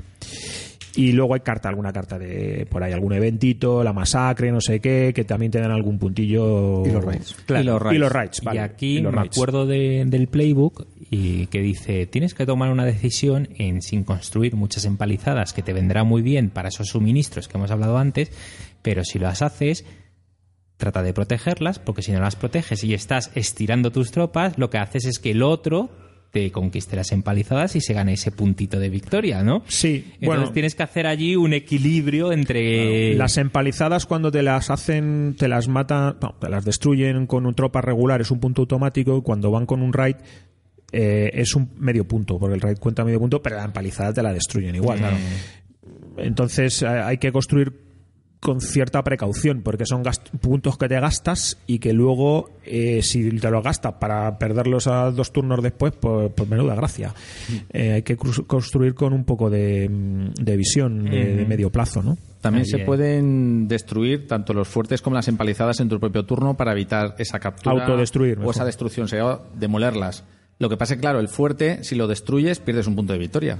Pero no dos si te lo no, toman. claro, si te lo toman, pierdes dos. La empalizada, si la destruyes, no pierdes No, nada. eso es. Y, pero claro, puedes perder un apoyo Bueno, en un de- determinado una- momento. Una cosita antes de. Porque yo creo que lo interesante aquí también es hablar de las estrategias, que veo que las tenéis además muy, muy sí, empolladitas y muy, muy trilladas. Eh, lo único que quedaría por, por hablar es el sistema de combate. Es decir, cuando. Bueno, espera, eh, antes del combate, del movimiento, simplemente comentar que los movimientos por agua pueden Ah, ser son- de hasta nueve espacios, ¿vale? Vamos, de que los cuales planta- te uno. plantas donde quieras. Claro, eh, movimientos por agua, por río, por, por lago. Eh, no me refiero de puerto a puerto, que eso sería movimiento marítimo, ¿no? sino dentro del territorio, son movimientos de muy larga distancia. Y esos movimientos, si vas por el agua, pues te plantas de una ciudad a otra, del frente, prácticamente te recorres eh, todo el mapa de, de este a oeste en dos, en dos, en dos movimientos, si no te lo bloquean. ¿no? Y cuando te sales de la zona de agua, moverte por la zona salvaje, si vas acompañado de, de tropas auxiliares es mejor, pero si no llevas tropas auxiliares es muy complicado, es una locura, vamos. Y los auxiliares solos pues mueven hasta seis espacios por la zona salvaje, a no ser que, bueno, si llegan a montaña se paran y tal. Entonces son muy flexibles y muy rápidos. Los ejércitos convencionales no, eh, son mucho más lentos. Sí. De todas maneras, el tema este de los movimientos por río, ya lo vimos cuando hablamos del 1776. Mm. También el movimiento por río era un era algo que, jope, pues que en esta zona, precisamente la de los Grandes Lagos y el río San Lorenzo, que ya para entonces sería británico, eh, pues le daban mucha flexibilidad el mover por canoas, porque realmente iban en canoas. Sí, sí, sí. Sí, eh, pequeñas embarcaciones. Eran, eran las autopistas del momento. O sea, lo que sí decía Celacanto en su programa es que el, el río San Lorenzo, que es ese pedazo río que llega. Sí, es ¿no? es navegable, Es navegable, pero que los británicos tuvieron que hacer la cartografía. Eh, porque está es, muy traicionero, está lleno de rápidos, está lleno de, de- de zonas eh, de, pues de arena, ¿sabes? Entonces, y es eh, James Cook, ¿puede ser? Él- Sí, intervino, James es Cook. verdad, es verdad, hizo la sí, sí, sí. cartografía. Es verdad. Y entonces Sí, me, sí, me sí, encantó sí. lo que hizo Celacanto. Dice, porque tenemos un crossover histórico aquí, ¿sabes? O sea, del James Cook de- Sí, sí, de- sí, del Pacífico, cierto, sí, sí, sí, sí. el que nos virló los mapas y luego cuentas esa, esa, esa historia acá, ¿no? Eh, pues eh, hizo la cartografía y les ayudó a los ingleses para entrar y llegar hasta, hasta Quebec, por, por el río San Lorenzo. Ok. Muy bien, eh, hecha esa Ah. interrupción. Sí, no, el tema del, del combate, porque yo creo que es lo último que nos quedaría propiamente de reglas antes combate. de entrar en las estrategias. ¿no? Porque- Bueno, aquí en el combate. eh, eh, el, Aníbal, es- o sea, el Aníbal es más divertido. O sea, hay que reconocerlo que el Aníbal va por cartas. Bueno, hay más es- tensión, por decirlo Hay así. más Hay tensión. más tensión. Las batallas se viven. aquí, sí, sí, bueno, tiras un dados y es un, con una tabla de combate. Cada uno que es más uno, sencillo, es más rápido otro y ya está. también tiene sus momentos eh, épicos o trágicos, mejor dicho, porque cuando te sale un 1 o un 6 y le causas baja al otro, el otro se chequea todos los generales que estén involucrados eh, en esa batalla del otro ejército. Entonces, si te, luego te sale otro uno con un general, pues ese general muere. Pero Si su- yo, perdona, no lo, no, cuando antes lo estabais explicando y lo jugamos, no lo acabo de entender. Ah, es muy Si yo- sencillo. espera, espera, déjame que te lo explique. Si yo ataco al otro, ¿no? Sí. tengo que sacar tiradas altas para hacerle daño. Sí. ¿Vale? Esto para tontos. Sí. Si saco un 6 es la tirada más Sí, alta. seguro si haces Vale. un 6 seguro que le haces daño. Entonces está de En puta madre. He en un cualquier 6 tabla, y en para mí, en mi cabecita, tiene sentido. Pues mira, te he hecho mucho daño y encima chequea tu general de que sobrevive es. o no. ¿Y por qué un 1, tío? Pues yo creo que lo ha hecho por, por dar otro mm, eh, otro o sea, una estadística mayor. al- Ah, al- claro. Eh, Vale. en, en batallas grandes, donde he involucrado muchos mm, puntos de fuerza, Un un uno 1 hace siempre vas daño. a hacer daño, Hace vas a hacer daño. baja. Con batallas, en batallas pequeñas, donde haya dos, tres puntos de fuerza, un 1 no te vale para hacer daño. Entonces, si con un 1 tú haces algo de daño, aunque sea solamente un paso, ya chequea al general enemigo Vale. o generales enemigo. Lo Ok. cual puede dar movimientos, como digo, bastante. que se lo pregunten aquí a mi amigo Cano, ¿eh? cuando, cuando pierde algún general ahí valioso y. ¿Qué, qué pasa, Cano? Cuéntanos. Pues juro, vamos, en todas las lenguas posibles. Porque es verdad que sienta muy mal. Cuando tienes a tu Wolf siendo inglés o a tu Molcam siendo francés, pues toda tu estrategia que dices, tengo un ejército genial, voy a sellar tal ciudad o voy a hacer esta batalla. Y el hombre, pues la diña, pues la verdad es que es una gran faena y tienes que reconsiderar todas las Y estrategias. es algo relativamente frecuente y vuelca partidas. Sí. Qué vuelca bueno. partidas. O sea, Qué la bueno. partida dice, "Bueno, estoy fatal de francés, me da", de repente, anda, si se ha muerto, si se ha muerto Wolfe. Y claro, le ves al inglés desesperado, que no puede volver, que del invierno, que no sé qué. Históricamente- Bueno, históricamente, los generales, estos generales palmaban y de hecho palmaron. Han palmado mucho. no, no, en el asalto a, A en la toma de Quebec murió, murieron los dos. No, ¿sí, en- no? Murió Eh, Am- Wo- Amherst Angers, y, y el marqués de Montcal. Moncal, Wolfe, Y Wolfe. Y. Braddock en Mononjamela. Correcto. eh, el, el francés también murió, no recuerdo el nombre. El, el capitán que llevaba, mm, la, que manejaba la emboscada también murió. Eh, Beujot, creo que se llamaba.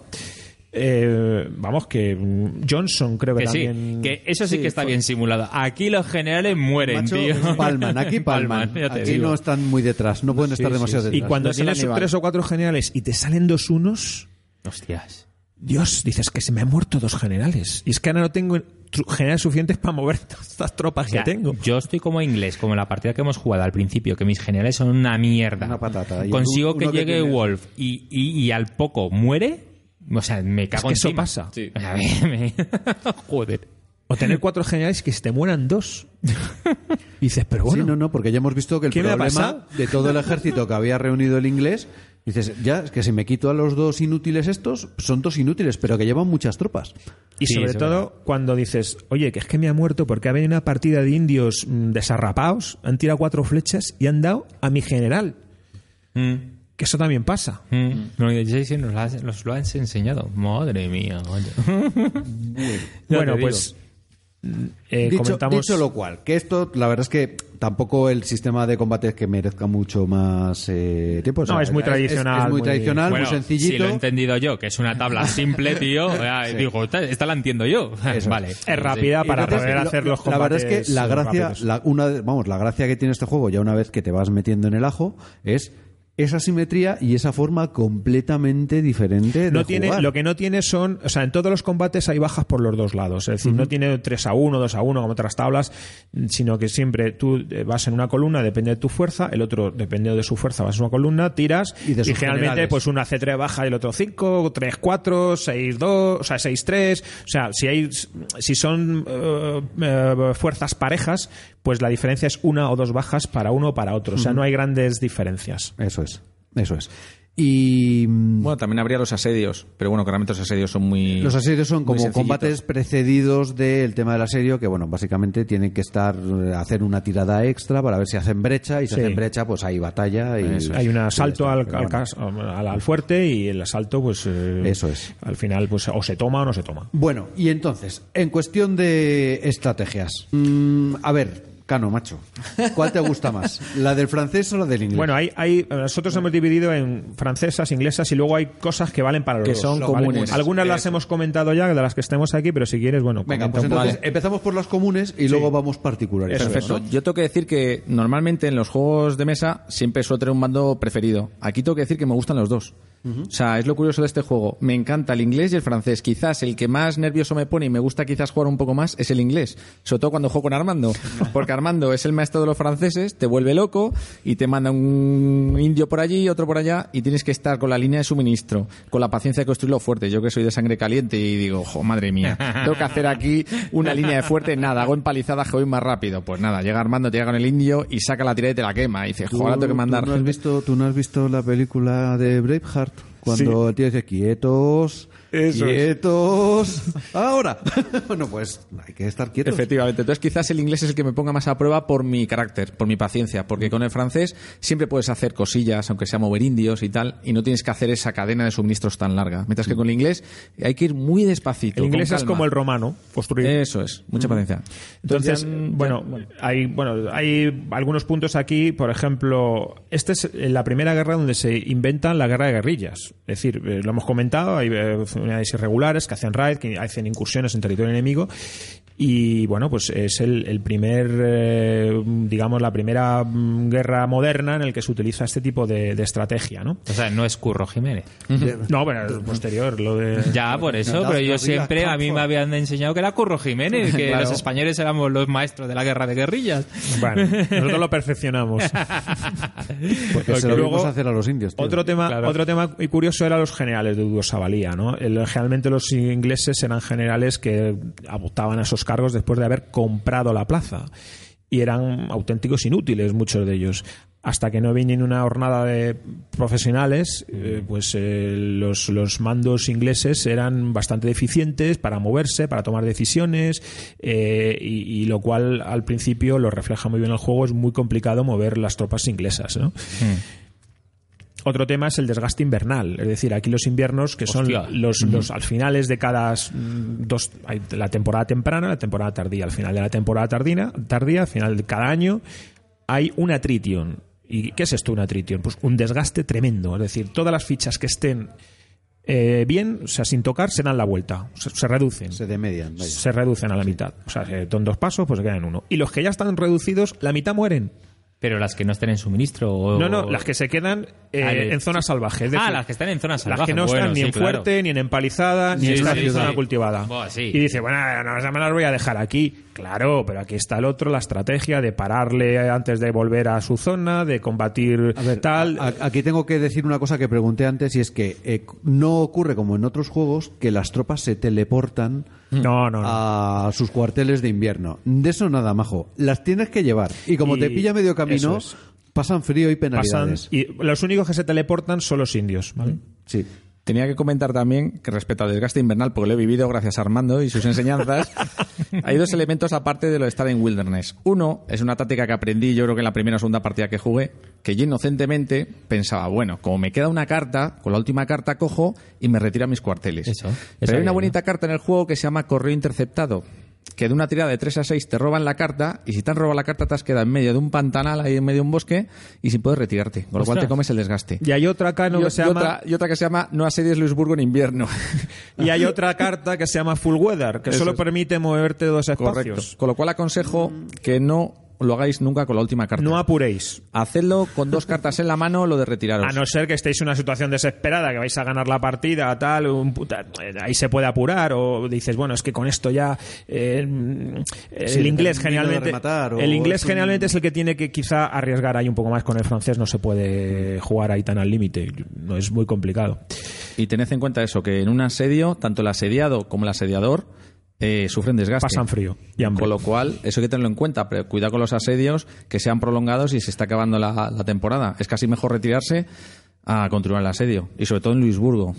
Joder, me está Hay otra- frío, tío. hay, hay otra manera, dices, bueno, yo me retiro con, con mi cartita, pim, pam, pam, yo me retiro. Y resulta que hay un indio por ahí que te intercepta. Y dices, pero bueno, este indio, Mm. pues este indio te hace una baja y te para. O sea, tú le puedes hacer un overrun. Si él, tú le matas y él no te hace nada, es overrun, puedes seguir moviendo. Pero mira que el indio te saca un 5 o con un 4. Te ha hecho una baja y te ha parado. ¿Y dónde te ha parado? En medio del río. Dice, anda, si llega el invierno. Pero este indio, ¿qué me ha hecho? Indio cabrón.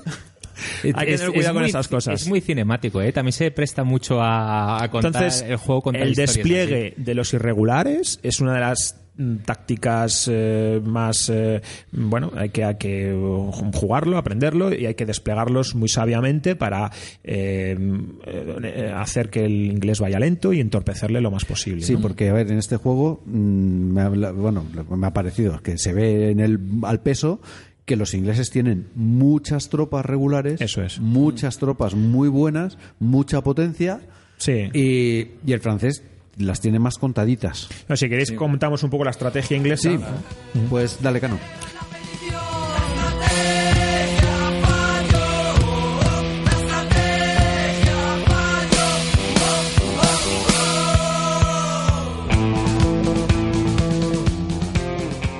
Bueno, pues la estrategia inglesa, como he dicho antes, que me hace perder los nervios. Pues bueno, la estrategia inglesa, ya lo ha adelantado antes Alejandro, el tema de las empalizadas o o fuertes. El fuerte es un avance más seguro, porque los indios y las unidades irregulares no pueden quemarlos ni destruirlos. Pero claro, vas a tardar mucho más tiempo y vas a tener, que utilizar más carta, más recursos. Mientras que la empalizada es mucho más rápido, pues los construyes en el momento, pero sufren el riesgo de que el indio te las pueda quemar. Una buena estrategia sería, si quieres utilizar empalizadas, es dejar siempre alguna tropa que pueda frenar cualquier incursión o que pueda interceptar, si quieres ir de una manera rápida. Pero eso, claro, te debilita tu ejército principal al tener que ir dejando tropas a lo largo del camino.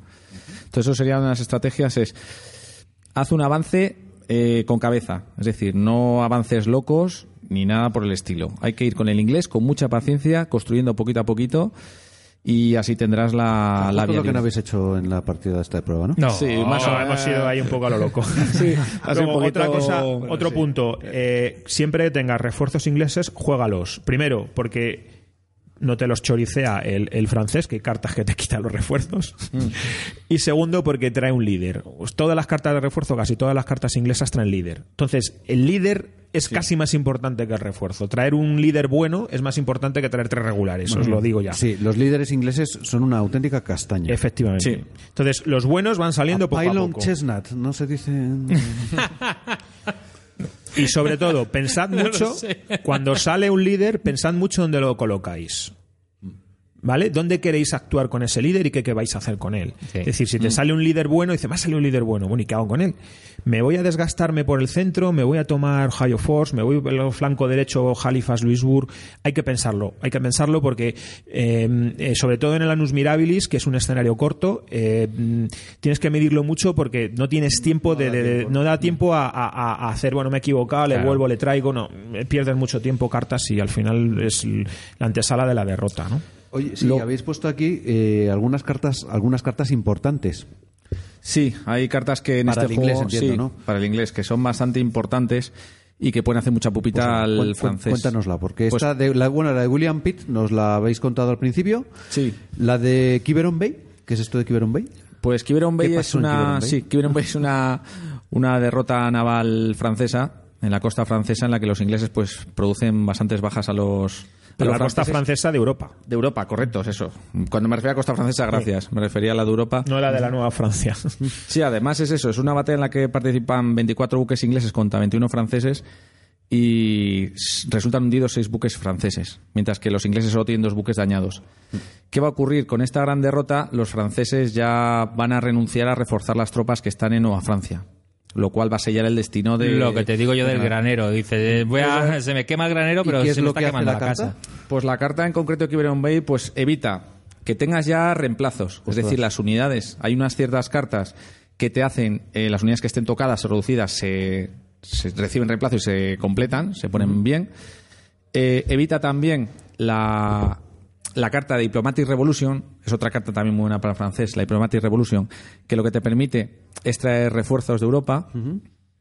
Eh, Los propios te- refuerzos, los regulares, tampoco los puedes traer. y, y te hace otra faena más gorda. Pero si esta carta sale al principio de la campaña, estás jodido. Pero ojo, ¿no? pero existen una serie de condiciones para Claro, que se cumpla. es que no es, no es fácil No es fácil cumplir. como evento. vale, ¿eh? Ahora digo las condiciones que hacen falta. Si no, vamos No, es la bomba atómica, como, dice un amigo nuestro, como es una bomba atómica, pero tardas en desarrollarla. ¿eh? Ya.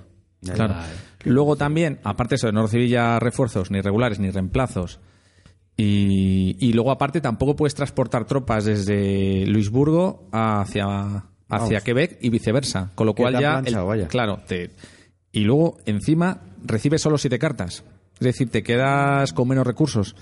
Y además, para ya rematar, o sea, esta carta es bomba. Ah, sí, no lo hemos dicho. A ver, la mano es de nueve cartas y es. luego por este tipo de cosas pues se puede ver reducida. Hasta 7. Puedes reducir a 7 el francés, 9 contra 7 son dos cartas más y, lo que decía Cano, Y bueno, y luego aparte el inglés eh, empieza primero. toma la iniciativa. Toma la iniciativa, empieza primero La la, importancia de la iniciativa en estos juegos es, es, sí, sí. ¿no? ¿Y cómo, qué condiciones tiene que haber para que se cumpla esto?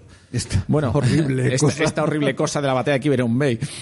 Pues bueno, pues que tienes que controlar Luisburgo, es decir, el inglés tiene que haber tomado Luisburgo, con lo cual es interesante que el inglés. Yo, personalmente, luego ya hablaremos de estrategias. Sí, pero hay que meter un líder bueno en Halifax para asaltar Correcto. Duisburgo. Hay que meter tropas, no con las iniciales que vienen, viene solamente un regular, luego te vienen un par de ellos más. Pero tienes que meter más gente, por lo menos. Luisburgo es Nueva Escocia, ¿no? Sí. Sí. O sea que Es- estamos es hablando De la entrada al río San Lorenzo por el norte del Eso Canadá. es, por eso es tan importante. Claro. y, y para que la gente se sitúe, porque yo de geografía americana también pez, es, esto es como en el mapa de América, la península Sí, esa que está en el lado, en el lado norte, eh, noreste. Noreste, noreste. Eso es. Eh, esa península es Nueva Escocia, súper importante, y tiene dos sitios que es Halifax al sur y Luisburgo al norte, que es justo la la entrada. entrada. a- Entonces, a- controlando esa entrada al Lorenzo. río San Lorenzo, Claro.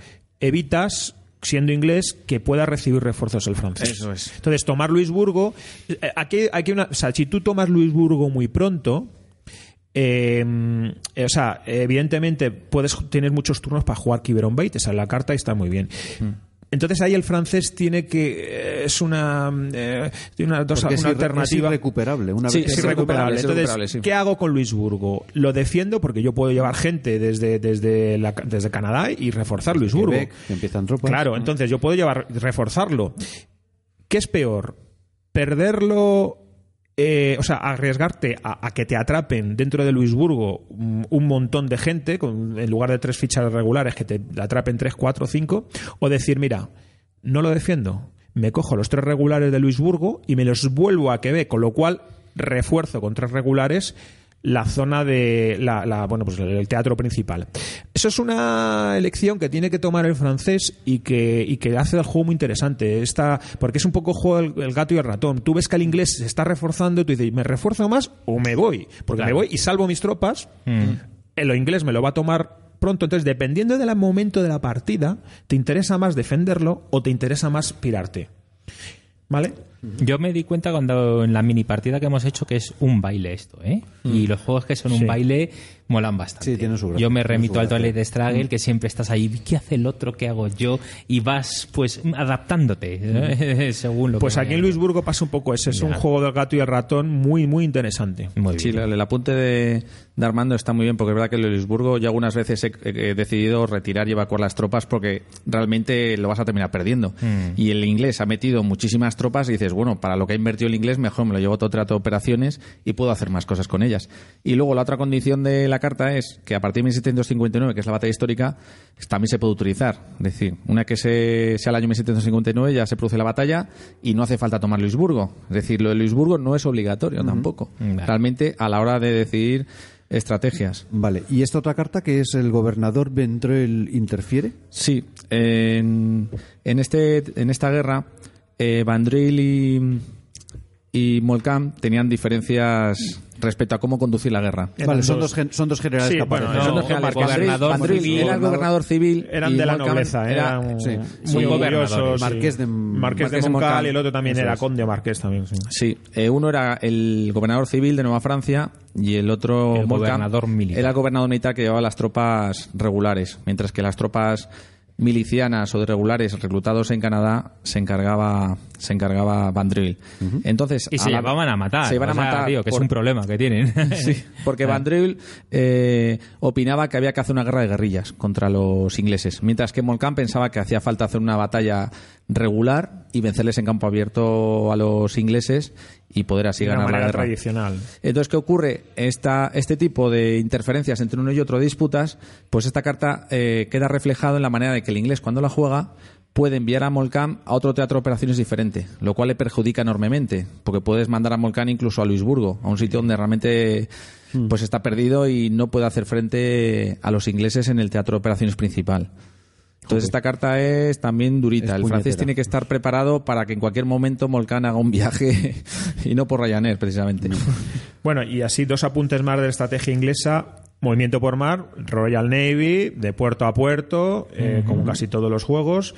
Eh, a infantería ligera, que la comenta antes Cano, evitan los, ra- los ambush, las emboscadas. mm, siempre que te salga la carta es obligatorio jugarla. O porque te, hace que tus movimientos por la zona salvaje sean mucho más seguros. Eh, tropas irregulares, mm, excepto los Cherokees, que son un arma de doble filo porque te pueden sacar la rebelión Cherokee, pero bueno, en general merece la pena siempre sacar tropas irregulares acompañando a los ejércitos normales para que se muevan mejor y para que no tengan el penalizador de menos uno en la batalla en zona salvaje. Eh, y bueno, y buscar el apoyo de las colonias, es decir, los coloniales, que son las fichas verdes provinciales, eh, pues son carne de cañón. Eh, Van ahí y, asumen bajas y defienden contra los raids, como comenta antes Cano. Y es bueno, hay un marcador, eh, según el, eh, por evento se va moviendo entre los que están entusiastas, o apoyan a los a los, real, a los a los ingleses o no los apoyan, están eh, Reluctant. eh, reluctant, reluctant en inglés, no es la traducción, eh, pues enfadados o como se diga. Y eh, entre uno y otro, pues quiere decir que en uno puedes reclutar lo que te da la gana y el otro no puedes reclutar y puede, y puede ser que, que incluso tengas que, que devolver alguna tropa. En medio está eh, normal, en una- o sea, como digamos eh, tres estados, ¿no? Entonces esto solo se mueve por evento. O sea, que esto es el mente y mentes y corazones casi, ¿no? Sí, Diciendo, entonces ahí, ahí es bueno. eh, me vais a apoyar siempre- y lo puedes mover por eventos. Claro, eh, por evento lo mueves y, y, eh, siendo inglés, dependiendo de cómo tengas la partida, a lo mejor te interesa mm, esa cartita de tres, que es una carta muy golosa para hacer cosas, utilizarla para subir la- el apoyo popular de los coloniales, de las tribus, de los provinciales para poder utilizarlos en combate. Ya.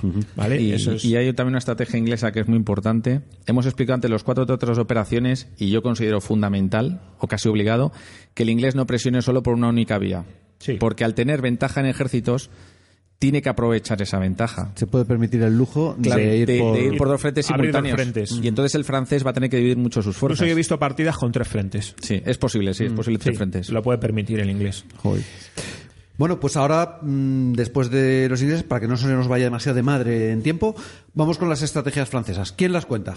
El cabronazo de Armando que sabe de indios lo que no está... El perro de Armando que sabe, que sabe cómo mover a los indios. A ver, Él sí que sabe tratar a los muchachos. eh, uno, líderes franceses. Chicos, los líderes franceses son la leche. ¿Cómo mola Montcalm? Levis y luego los líderes pequeñitos. Perdona, os sonará Montcalm como el malo del último mohicano. Bueno, pues era el malo, tío, pero es el mejor líder. Y mola que te cagas. Tiene un y además más. es el malo para los cabrones de los ingleses. Sí. Sí. Tiene un más dos de, de factor táctico y luego todos los demás líderes, eh, muchos de ellos tienen un más uno. Esos líderes te ayudan con los indios, te ayudan en los, en los, en las batallas, en las intercepciones y Moncal ya es la leche. O sea, Moncal hasta que no sale Wolfe nadie le tose, ¿vale? O sea, líderes potentes. Aprovecharlos para los raids, para mover tropas regulares, irregulares, para cualquier cosa necesitáis o es muy bueno llevar líder. Luego, segundo, eh, el tema de los indios, fundamental, tener cuatro o cinco, mejor cinco o más puntos de victoria y poder eh, utilizar eh, los, eh, los indios eh, como apoyo tanto para los avances de las tropas regulares como para hacer raids. Ahora hablaremos con raids. Raids en la frontera. ¿Qué hay que hacer? Bueno, pues los raids eh, es una estrategia obligada del francés. Tienes que introducirte, hacer infiltraciones y tirar en una tabla. Y si vas acompañado de un líder que te da un más uno, pues tienes un 50% de gar medio puntito de victoria. Medio puntito que a la larga, eh, bueno, es, es redondeado al alza, puede ser la diferencia en, durante muchos turnos entre la victoria y la derrota. ¿Cuál es la palabra española para raids? Eh, Incursión, es una incursión, incursión. Incursión. Eso es importante porque yo cuando empecé con los Wargames con, con Eduardo, me, en el Liberty or Death me estaba explicando, pues mira, puedes hacer un raid. Y yo ni puta idea, la había, nunca la había oído en mi vida y para ti era como eh, naturaleza, ¿no? O sea, siempre está en tu vocabulario del día a día. Y Ya hay- voy a hacer raid, ¿qué un es eso? comentario muy rápido. ¿Qué hace el inglés frente a los raids? Básicamente dos cosas. Una, no, hace- no hago nada, me gasto los puntos en otras cosas, en mover ejércitos. Dos, lleno la frontera de empalizadas, milicianos y provinciales. Esas son las dos cosas que puedo hacer. O no hago nada o lo hago todo. Si hago un poco tal, un poco nada, siempre va a haber huecos donde se van a meter los indios, porque mueven seis espacios y te van a encontrar un hueco. O protejo los raids Por lo tanto, o me olvido de ellos. no vale de gran cosa, No vale en la estrategia a término medio dice, bueno, aquí protejo, aquí no, porque si aquí protejo y aquí no, se van a ir por donde no está protegido. Además, lo histórico es que se dedicaron a proteger al final con fuertes la frontera, porque provocaba el pánico en los colonos y el gobierno inglés tenía que encargarse también de la seguridad de esos colonos y al final se llenó todo de fuertes y empalizadas y de milicias. Sí, pero tardaban dos turnos. Eso es. Cortar el suministro. Cortar el suministro a las tropas inglesas hace que no puedan lanzar el asedio. Vamos, una guerra de movilidad. Hace que no puedan recibir reemplazos y eh, les dificulta a la hora de retroceder y de avanzar y de moverse, ¿vale?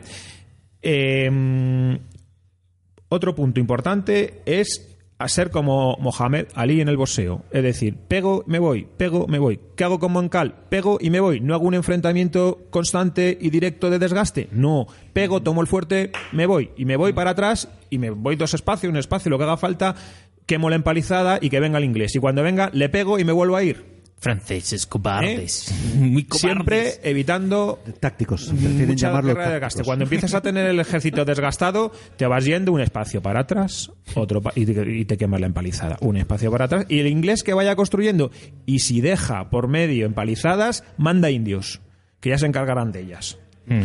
¿Vale? Eh, por último, eh, el tiempo. El tiempo es tu gran aliado.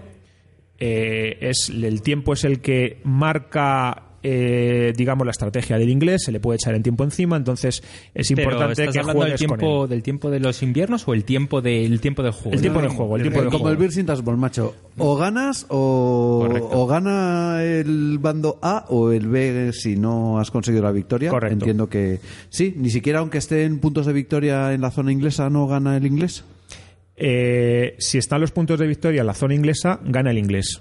Vale. A no ser que el francés haya tomado, creo recordar, alguna fortaleza inglesa al final, que es muy raro. Es muy raro que el francés haya tomado Albany y lo mantenga. Pues ¿vale? entonces lo del tiempo lo tienes que vuelve, te hemos interrumpido, explícalo bien para, para, para que ver, asiente la idea. del Básicamente, dependiendo del escenario, incluso con la campaña, eh, el tiempo se le echa encima al inglés, ¿vale? Si el inglés está perdiendo en puntos de victoria, es decir, tienes más uno, más dos como, como francés, obligatoriamente o restas puntos de victoria o tienes que tomar las ciudades. Y para tomar las ciudades francesas hay que sudar, hay que avanzar, hay que construir, hay que ganar batallas, hay que llevar buenos líderes, eh, infantería ligera, hay que llevar auxiliares, hay que llevar mm, ejércitos muy preparados constante, un avance constante, por eso digo, como ser romano, pum, pum, pum, y llegar, asaltar y tomar la ciudad, lo cual es costoso en tiempo, no es que no se pueda hacer, es costoso en tiempo. A mí me gusta de inglés jugar así, pero a veces es verdad que tienes que darle un poquito de arriesgarte un poquito, ese invierno un poco ajustado y tal. Entonces hay que saber eh, como francés eh, intentar pues pues eh, retrasarle lo, lo- lo más posible, ¿no? Y, y bueno, hablamos si queréis un poco, Cano, cuéntanos Sí, un poco las cartas importantes. cartas- Sí, sí, cuéntame chulas. las cartas que me ¿Cuáles son las cartas importantes francesas. Sí. Sí. Eh, Coño, mira quién aparece por aquí. Pero bueno.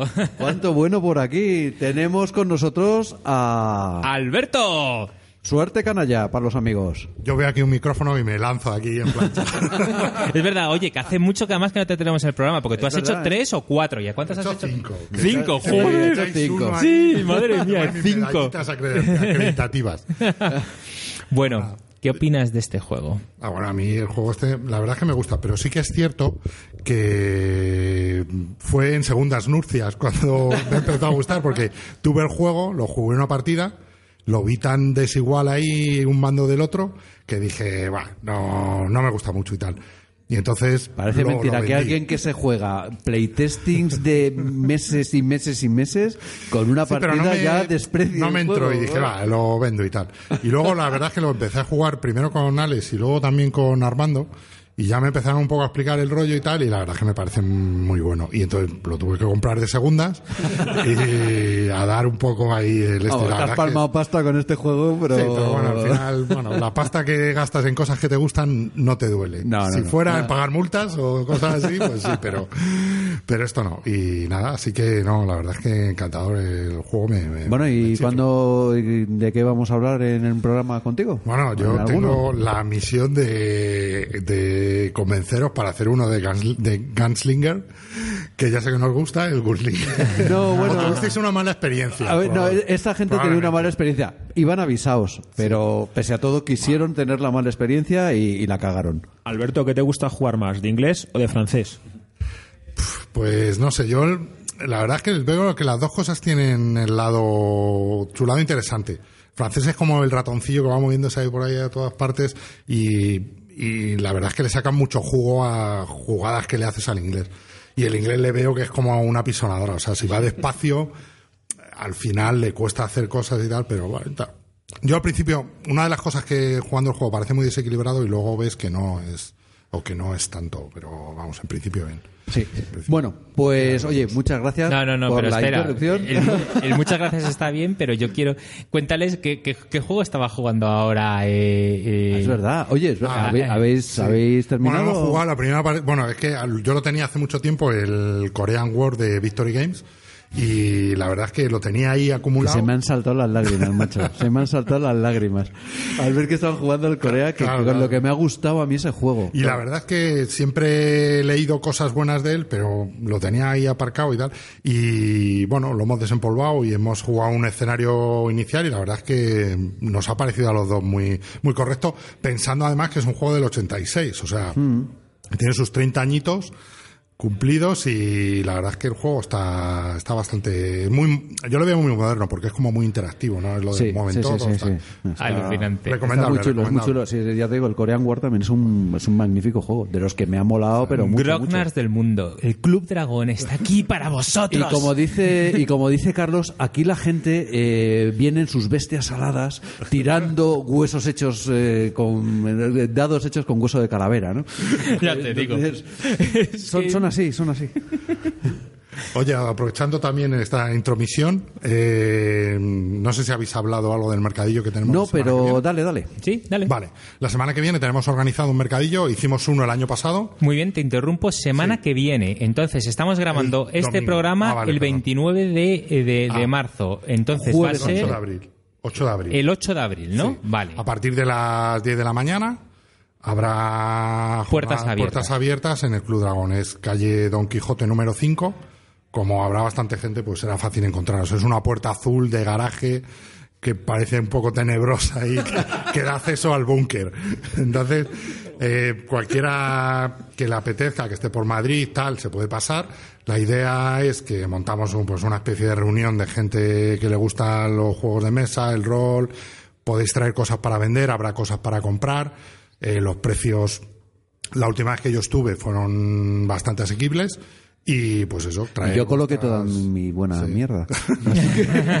Pero, Pero, pero eh, si, si yo la última vez llegué sobre las 11 eh, y a las 10 que habían abierto las puertas, bueno, pues a, a eso de las 11 estaba buscando aparcamiento y veía chavales, gente salir de aquí del club con una sonrisa en la cara y un montón de juegos bajo el brazo y diciendo, hijos de puta, pues habéis llevado los juegos, tío, dejarme algo del mercadillo. tío".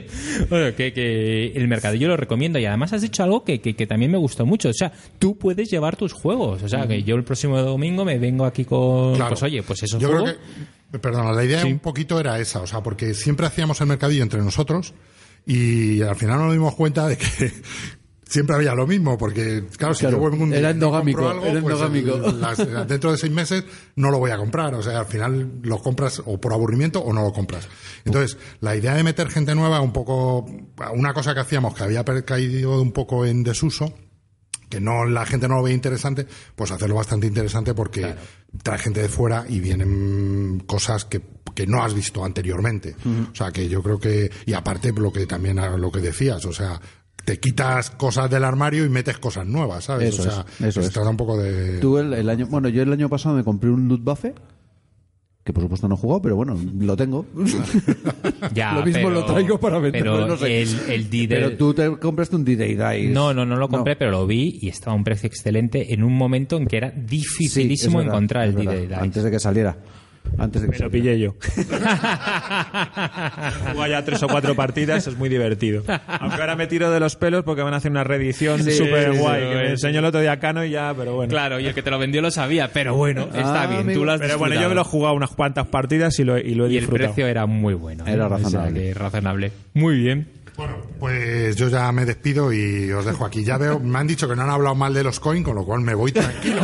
Porque es que cada vez que Vete, un vete programa... tranquilo, vete tranquilo. dan a la siempre, hay, sí, siempre hay alguien de aquí que jo- contras, espérate. Bueno, no, hombre, pasa, pasa. No, pasa, pasa, ¿quién pasa. tenemos aquí Estamos también? todos aquí ya. Al señor Joselito Etelberto. Buenas noches, Internet.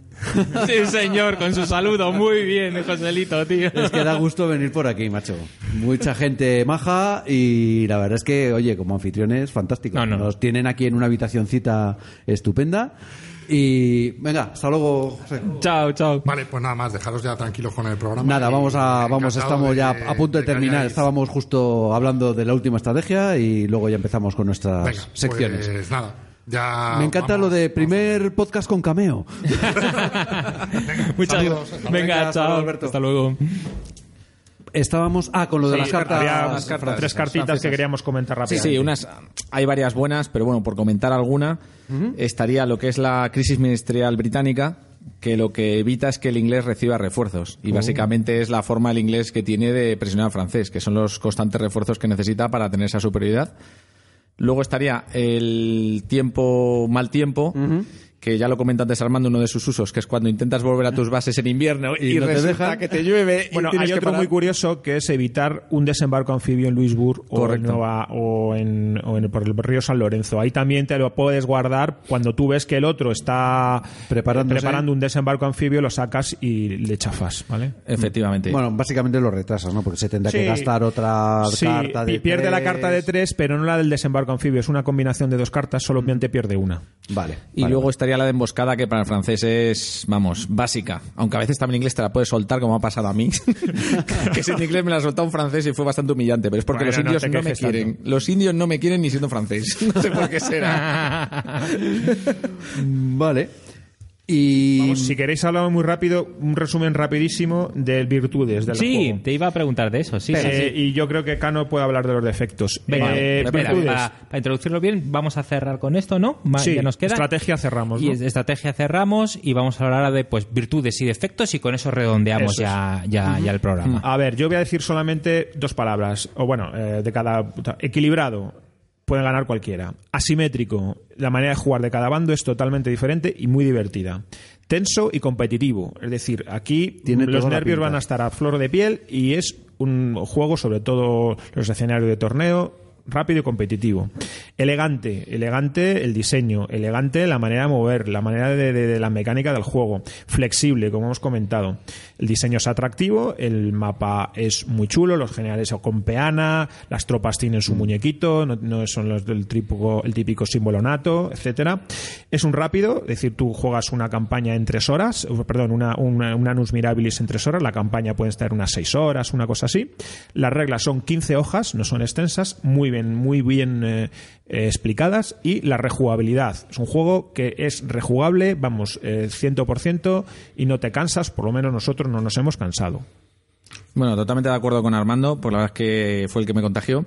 Y bueno, por sacar algunos defectos, pues realmente a mí me ha costado también un poco sacarle defectos a este juego. Sí que es verdad que el combate que tiene el Aníbal es muy bueno, el tema de las tácticas le da una tensión tremenda. Es que es un subjuego. Es más divertido. Es, Es, claro, más es divertido. un no sé si es mejor, pero es más divertido. Claro, Sí. pero es que aquí realmente tampoco se podría hacer, porque al no haber bateas regulares en realidad, Y porque te lo alargaría un, efectivamente, un montón. coñazo. quizás te lo haría innecesario. Es verdad que es difícil de, de pillarle el punto, pero es lo bueno, porque realmente a una persona que le guste el tema y que le guste probar, el poder ir aprendiendo en cada partida algo nuevo, me parece genial. La O sea, curva no de difícil. aprendizaje no es fácil, ¿eh? O sea, las dos primeras partidas, y si todo, sobre todo si juegas con Armando como máster, vamos, si, si juega de francés vas a estar perdidísimo. Es decir, me vienen palos por todos lados y no sé qué hacer. Te da una sensación de impotencia porque se las sabe todas. Bueno, y la verdad es que pones en un reto a un contrincante que no sepa. Entonces, bueno, si una persona va a estar en esas condiciones, bueno, tiene que tener paciencia, saber que tiene que ir aprendiendo, pero que yo creo que es lo bonito del juego. Yo creo que nadie se tiene que echar atrás por decir, jo, es que claro, tengo que saber muchos truquitos. Oye, tú juégalo, disfrútalo. Se van aprendiendo poco a poco, ¿eh? Tampoco esto es... Sí que es verdad también que como defecto puede ser el tema de las cartas, pero hay reglas opcionales que lo pueden corregir. Es como el tema de los refuerzos. En alguna partida sí que me ha pasado de inglés que no me venían refuerzos de, de Inglaterra, me tenían olvidado, pero sí que hay una regla opcional que evita eso y que puedes coger de los descartes descartan- descartándote al azar de una de tus cartas de la mano, si no tienes ninguna carta en ese momento en la mano de refuerzo, cogerla del descarte y poderla utilizar como refuerzo, lo cual compensa mucho y que en el Alus Mirabilis eh, considero que es obligatorio de cumplimiento. O sea que esa, esa regla opcional sí que se podría, se podría meter. Y luego es verdad, bueno, que hay algunos teatros de como el de Acadia, Nueva Escocia, que la Acadia sí que aparece en una carta simplemente para, para implementarlo, pero realmente tampoco son importantes en esta campaña. Yo casi como defecto sería mini detalle. Y una cosa que sí que yo siempre he echado en falta es el tema de la política colonial inglesa en los territorios eh, de los colonos americanos. El hecho de que tú vayas ganando la guerra o vaya perdiendo no influye a la hora de que los colones de perdón, de que los colonos se alisten a, a tus fuerzas, a las fuerzas provinciales. Y simplemente es por eventos. Tú sacas un evento y te apoyan más o menos. Creo que se debería haber hecho una mini tabla en la que influyese el tema de ganar o perder las, las O sea, que batallas. si vas perdiendo, que los provincianos dijeran, Eh, yo me voy a apuntar contigo poquito. ¿no? Efectivamente, cosa que con los indios sí que ocurre. Los indios, eh, cuando tú lo- lo pides ayuda a los indios para que se unan a tu causa, influye el- los puntos de victoria que tú tengas, tanto de un Sí, bando como dependiendo de, otro. la tirada, puede ser un dado completo o medio dado redondeado hacia arriba si tienes más de 5 puntos de victoria al francés. Pero realmente es por sacar algún pequeño efecto que, bueno, tal y como está el juego funciona perfectamente. Es un juego que no necesita ni reediciones ni reglas accesorias. Sí que tengo que comentar, solo a nivel anecdótico, que la intercepción y la retirada, que bueno, igual se nos ha pasado un poco por, por alto, en el juego básico, cuando empezó en la primera edición, eh, eran opcionales el tema de interceptar y retirarse. Y las infiltraciones, sí, tenía reglas. Eran opcionales, y cuando es un juego obligado, claro. en esta- bastante Pero en la, en la segunda edición ya lo las metieron pone como, reglas. eh, o sea que si no alguno tiene el viejo por ahí y lee algo de opcionales, nada, de opcionales, nada. Obligatorias, porque el juego brilla un montón con ese tipo de, de reglas. ¿Es fácil de encontrar este juego por ahí de Sí. mercado de segunda sí, mano? facilísimo, tanto de primera mano como de segunda mano, en cualquier sitio se puede encontrar porque ha tenido ya varias reediciones Ah, vale. y no hay ningún problema, vamos. Incluso yo muy creo- buen precio para las Y- horas que te da. Eso es, incluso David se podría animar a sacarlo. Cualquier día que nos lo, nos lo publique en Sería- español Sería un puntazo. y nos lo pasa- compramos también, vamos, nos lo compramos, vamos a comprar a cascoporro. Bueno, compramos el, el de For the People, que, que, mm, bueno, pues este aquí al menos hay franceses e ingleses, ¿no? El otro solo eran americanos, ¿no? Sí, en un periodo que como nos pasó, nos la bufa. Bueno, pues eh, hay, eh, bueno, si queréis hablamos, hay otros juegos uh, que hemos sacado aquí. De este del- tema, la- sí, del sí, por, por, si quieres. Yo si queréis co- comentamos y de, hay un par de ellos que merecen la pena hablar un poco más de ellos, ¿no? O Sí. por lo menos comentar algo. Bueno, ese que tenéis puesto en la mesa de al lado, Sí. que nos habéis enseñado, el Empire in America. El Empire in America, yo para la gente que le gustan los solitarios, y sobre todo Victory Point, porque pertenece a la serie de estados de sitio, States of Siege, a mí personalmente me gustan bastante. Es verdad que los hay desde muy buenos, algunos que son un poquito más flojetes. Hay que ser exigente a la hora de elegir cada, cada estado de sitio. En este caso, en País sin América, me parece un juegazo. O sea, me parece un juego que recrea muy bien. Cuando tienes la oportunidad de poder jugar con Armando o con otro amiguete, pues nos te echas tu partidita en casa tranquilamente y vas a vivir más o menos las mismas experiencias. Es un agobio en el que tú de francés tienes que defender Montreal la capa y espada y ves cómo la presión de los ingleses se va incrementando y incrementando hasta que al final dices, madre mía, ¿qué hago? ¿Dónde defiendo? ¿Dónde Sí, construyo los fuertes? es por cartas y es un, es un juego gráficamente, visualmente magnífico. eh, tiene unas ilustraciones en las cartas mm, preciosas y luego es entretenido, está muy bien. Eh, yo lo he probado, me lo compré porque acá no me lo insistió. ¿Dónde? ¿Dónde? ¿Dónde se Eh, compra? Yo lo compré por internet. ¿Se puede decir la tienda? Sí, o claro. en Jugamos una. Ah, sí, allí. Sí, Jugamos. lo tenían Ah, vale, por vale, vale. 30 y poco. Vale. Y por ese precio creo que merece la pena. Trae un montón de cartas. Está bien. Vale, vale. Ok. Si te gustan los solitarios, yo lo recomiendo Si hay algo que nosotros hacemos es publicidad de todo el mundo, así que... Sí, Dale, ya ves. Eh, otro también que quería comentar, eh, el Wilderness Empires, que es de Worthington, es un juego de bloques. La verdad es que cuando has jugado a Wilderness War y juegas al de Worthington, mm, pierde muchísimo. O sea, lo tengo que decir sinceramente. De verdad, de, este- de esta temática considero que el mejor que he visto hasta ahora y he jugado hasta ahora es el Wilderness War. Sin ninguna duda, si queréis jugar este periodo, olvidaos de todo lo demás y tirad por el Wilderness War. Porque el de Worthington, al final, yo creo que lo que han querido convertir el, el teatro eh, americano es en un teatro europeo. Al final son un montón de bloques enfrentándose al enemigo. Sí, los irregulares son tropas peores en combate, pero en realidad no hay guerrilla por ninguna parte. O sea, las no. tropas irregulares no hacen los raids que hace aquí. Claro. No nos vale. Y al final es tortazo contra tortazo, a ver, y al final inglés, pues claro, el único inconveniente que tiene es el tiempo, porque es voy como un mogote, arraso al francés, a ver si el francés en una batalla me gana, y, Y el ya de está. y, y estaba viendo que bueno luego habéis puesto como uno dos tres cuatro cinco seis más del cual del que más bueno me llama la atención por ser más conocido el de A Few Acres of Snow Eso es, porque es un deck building. Sí. Yo, la verdad es que no- me enseñaron un poco las reglas y no lo terminé de, de jugar. O sea, realmente vi un poco como la temática de deck building y tampoco puedo opinar mucho sobre él porque eso, me explicaron un poco el funcionamiento, jugué un poquillo, pero... Claro, claro, es un Wallace, ¿eh? Es un Wallace y, Es, lo- y- es totalmente diferente. totalmente a, lo diferente a a lo lo que Wallace. estamos y- hablando. y, sí. y- pero la gente lo pone bien, ¿eh? Lo pasa unas buenas horas y para Eurogamers como yo es un, uno que ese lo tengo, por ejemplo. Oye, y una cosa que sí que el- antes me habéis dicho que me ha puesto todo, bueno, contento. Eh, el tema de que se puede jugar el Wilderness War eh, en una plataforma, ¿en cuál? En Wargame Room. Es. Wargame Room. Es una descarga gratuita. Te bajas el programita como que es como la base de, del juego y luego vas metiendo los juegos que quieres descargarte. Y entonces tienes un montón de juegos de GMT con la calidad que tiene el tablero y con el reglamento ya implementado. Es decir, no tienes tú que saberte las reglas. Sí, El que no es propio un juego- no es un yo- basal plano. Correcto. Ahí jugaba no yo al. Aníbal y a este hace años. Hasta que dejé de jugar porque el estrés de guerra por las noches era tremendo. Me, me metía en la cama y con el corazón así, me digo, mujer, ¿pero ¿tú estás tonto o no? Debo dejar de jugar un torneo con los americanos por la noche. Con Bueno, a estos ser- juegos con el claro, Warhammer Run debe- debe- y dejé de jugar. ¿Con, con quién hablas, Armando? ¿Con quién hablas? No, con un amigo. Armando, ¿seguro? ¿No me estás Sí, sí, sí, engañando? no, había, había torneos, ¿Por qué no ligas te- or- liga organizada, en fin. Aquello funcionaba muy bien. El, el hombre que lo llevaba, un tal Bruce, eh, Bruce Victor, que supongo que será el mismo que lo lleva ahora. Y, y mejor, bueno, la- todas las reglas están metidas. O sea, es que tú no puedes hacer nada que esté fuera. El, el programa te va dirigiendo lo que Pues tienes es que una hacer. maravilla, tío. En un Torío, Empire of the Sun, imagínate. Mañana a las no. 8 ya sabes lo que toca. Me estás retando. Ajá, ajá. Ajá, pues yo soy voy de British. Tenéis un montón. Me parece muy bien. Vas de British. Tenéis- Tenéis que ir ahí están, eso, el Empire de Sun, For the People, o sea, hay un montón de juegos de GMT, De verdad. de, Y nos bandera. hemos perdido esto. Y creo Bueno, que está bueno, siempre. Los tenemos ido- vamos a ver, el aspecto gráfico lo ha ido mejorando. Cuando yo jugaba, esto eran puntos asquerosos que no, que no se sabía si estabas en Nueva Sí, York pero o en lo medio del bosque. O sea, porque era un punto de un punto cuadrado y dice, bueno, están en. eh, Pero ahora mismo lo ha puesto ya. Vale, vale. Ha aprendido. Joder, ok. Oye, tenéis que mencionar, antes de que pasemos a la siguiente sección, tenéis que mencionar ese famoso 1754 Conquest de French and Indian War, que es de Academy Games, que este es el que se ha sacado, el que tiene más que Oca. Sí. Eh, eh, que este habla muy, mucha gente habla bien de él. Eh, yo lo he visto en iPad, lo he jugado en iPad. eh, bueno, la gente habla las maravillas y supongo que tendré que echarle más partidas, pero lo que jugué en el iPad era una puta mierda, tío.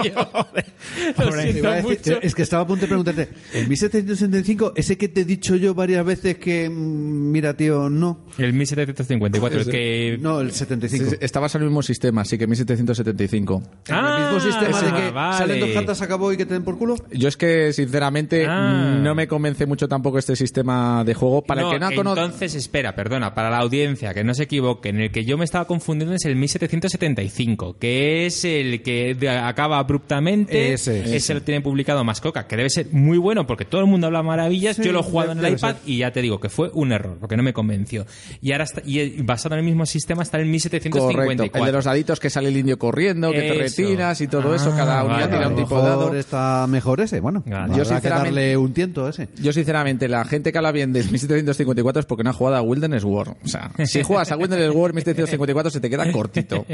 Bueno, pues ya Muy sabéis, bien. lo encontráis en Wargame Room y bueno, y lo encontráis eh, si lo queréis comprar para jugarlo físico, que la verdad es que es muy bonito. Hay que reconocer que el juego es muy chulo y visualmente la verdad es que da gusto jugar, ¿eh? es súper funcional todo, pero muy bonito. Y bueno, lo que queríamos meter una especie de sección nueva.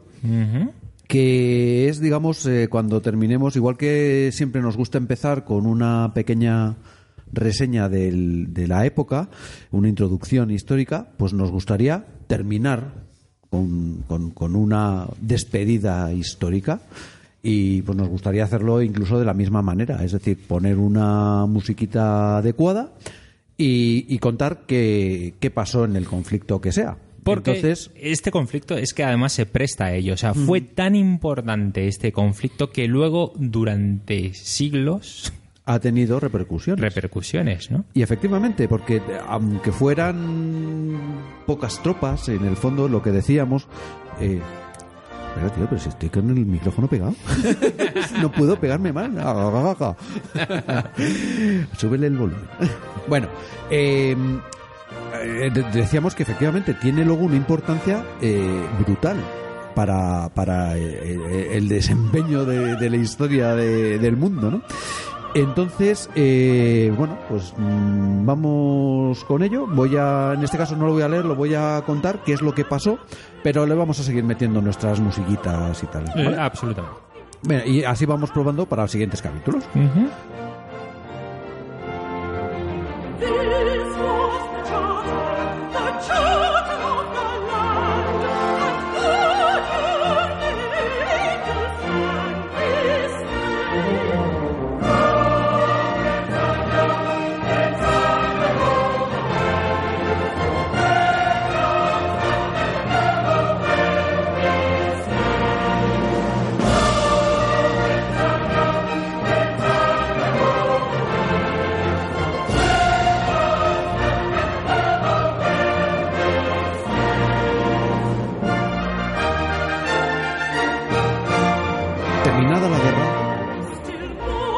vencedoras, es decir, el bando inglés y prusiano dentro de la Guerra de los Siete Años, eh, finalizó con la firma del Tratado de París. Por este tratado, Francia perdió todas sus posesiones norteamericanas, ya que aceptó el control inglés de Canadá, se concedió el dominio de Luisiana a España en compensación por la pérdida de Florida, que tuvo que ceder al Reino Unido, Pero Y- eh, yo te interrumpo. O sea, Florida al Reino Unido. ¿Pero qué querían los británicos ahí en Florida? Pues eso era una caca, tío. Querían su O sea, pantano. estaba, estaba Disneylandia. Tenía- tenía su- Todavía no estaba, ¿no? Pues entonces.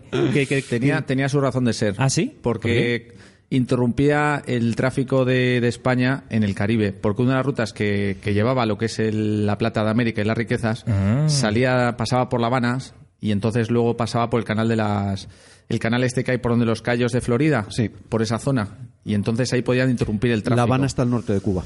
Eso para es. que te hagas una idea. Vale. Entonces, es- esa, era, esa era la importancia estratégica de la Florida. La Florida para nosotros es la llave para cubrir la parte norte del Caribe.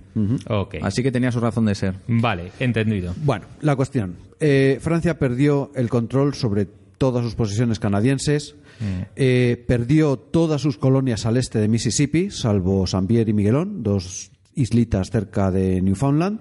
En el Caribe solo mantuvo las islas de Guadalupe y Martinica. Solo. Bueno, Guadalupe y Martinica no está mal, ¿no? Bueno, Que- pero eh, sí. Para el y. España, sí, eh, y España no salió demasiado mal parada, ya que recibió Luisiana en compensación por la pérdida de Florida, aunque no duraría mucho en nuestras manos, y recuperó La Habana y Manila.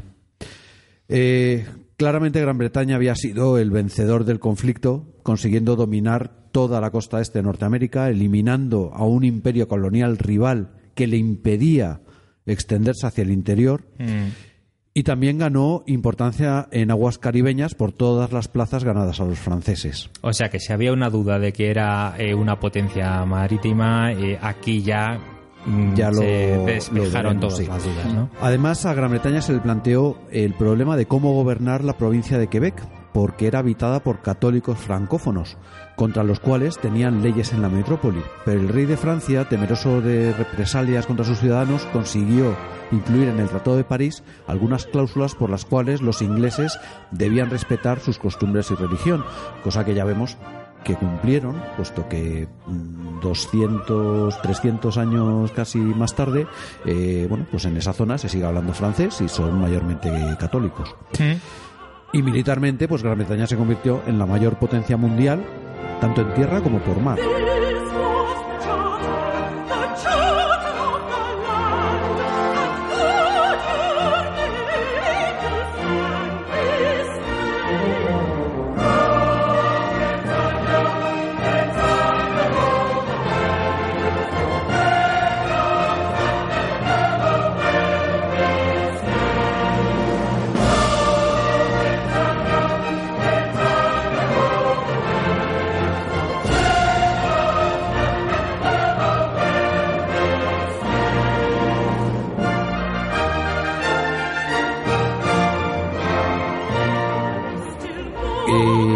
Después de la Guerra de los Siete Años comenzó un siglo, bueno, un siglo y más, de predominio inglés en todo el mundo con un imperio que abarcaba gran parte de Norteamérica, casi un tercio de África y la India, y además con una armada capaz de mantener y proteger todos estos territorios.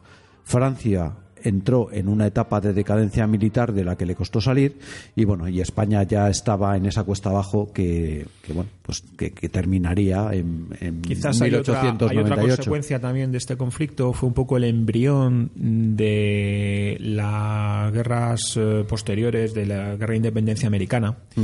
El descontento de los colonos con la gestión, con el trato, con, con la manera de los impuestos, de todo esto generó una serie de problemas que, como todos sabéis, desembocó en lo que llaman ellos la Revolución Americana, ¿no? Mira, como he hecho los deberes esta mañana, te lo explico, te lo explico, te lo explico rápido. O sea, he dicho de, al principio del programa que los colonos británicos, o los colonos de las 13 colonias, lo que querían era ir a la zona después de, la, de los Apalaches, porque era buena tierra, y entonces, y ahí empezó el conflicto. Y una vez que ganaron y ya podían asentarse ahí, llega desde Inglaterra un tratado que hacen con los indios que dicen, ah, bueno, pues mira, todo, eh, no os preocupéis que nosotros nos mantenemos en nuestra zona y todo y, y vosotros en todo lo que es desde los Apalaches hacia el oeste, eh, conseguís con ello. Claro, esto lo saben los colonos americanos. Dijeron, o sea, tío, nos hemos partido de la cara aquí. Nos habéis utilizado de, de metralla, básicamente. ¿Y ahora?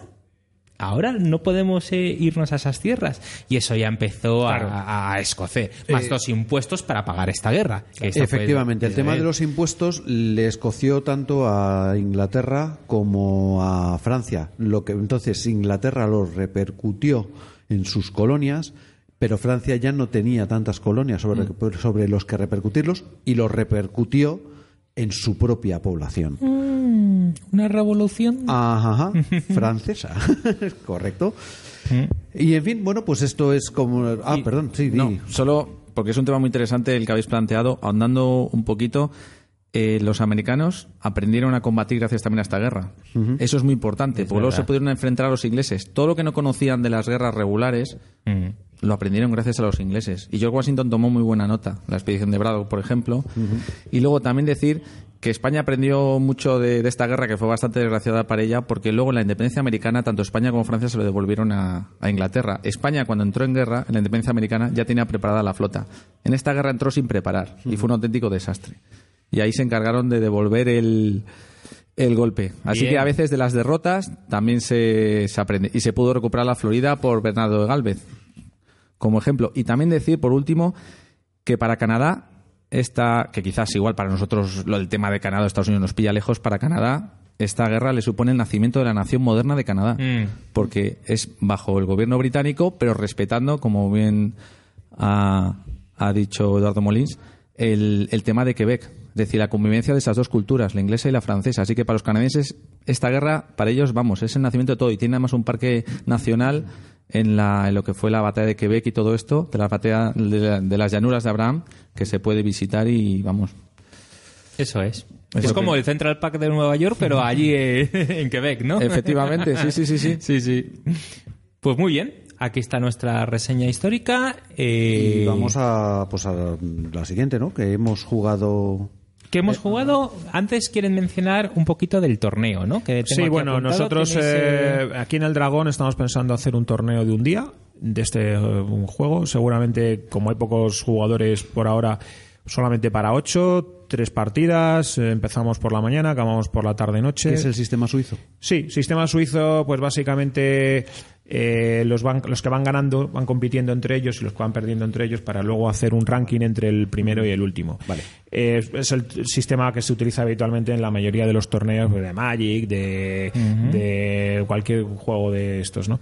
Y mm, O sea, que está, estás atento al Twitter, ¿no? Porque lo vais a publicar. bueno, esto seguramente será un tema interno porque a lo mejor invitamos a algún de fuera, a lo mejor aquí el amigo Cano, Pero no, si sale bien y hay tal, a lo mejor luego organizamos otro un poquito mejor Ah, vale. con más gente. Vamos a hacer una prueba con ocho eh, para Vale. ver qué tal sale en un día entero, como hacen los americanos en las convenciones, que hacen en un fin de semana. Bueno, nosotros Vale, vamos una prueba. Vale, vale, vale. Entonces vamos a hacer un, un torneo, mini torneo de ocho jugadores para ver qué pasa. Y a lo mejor año que viene repetimos ya con 16. Muy bien. Bueno, pues chicos, ahora sí, ahora sí, vamos a ir abriendo boca, eh, bueno, abriendo boca, cerrando este tema y vamos a ir Cerrando a el nuestra, a nu- es cerrando el pico, eso es, y vamos a ir a nuestra siguiente sección que es ¿qué hemos jugado en las últimas semanas?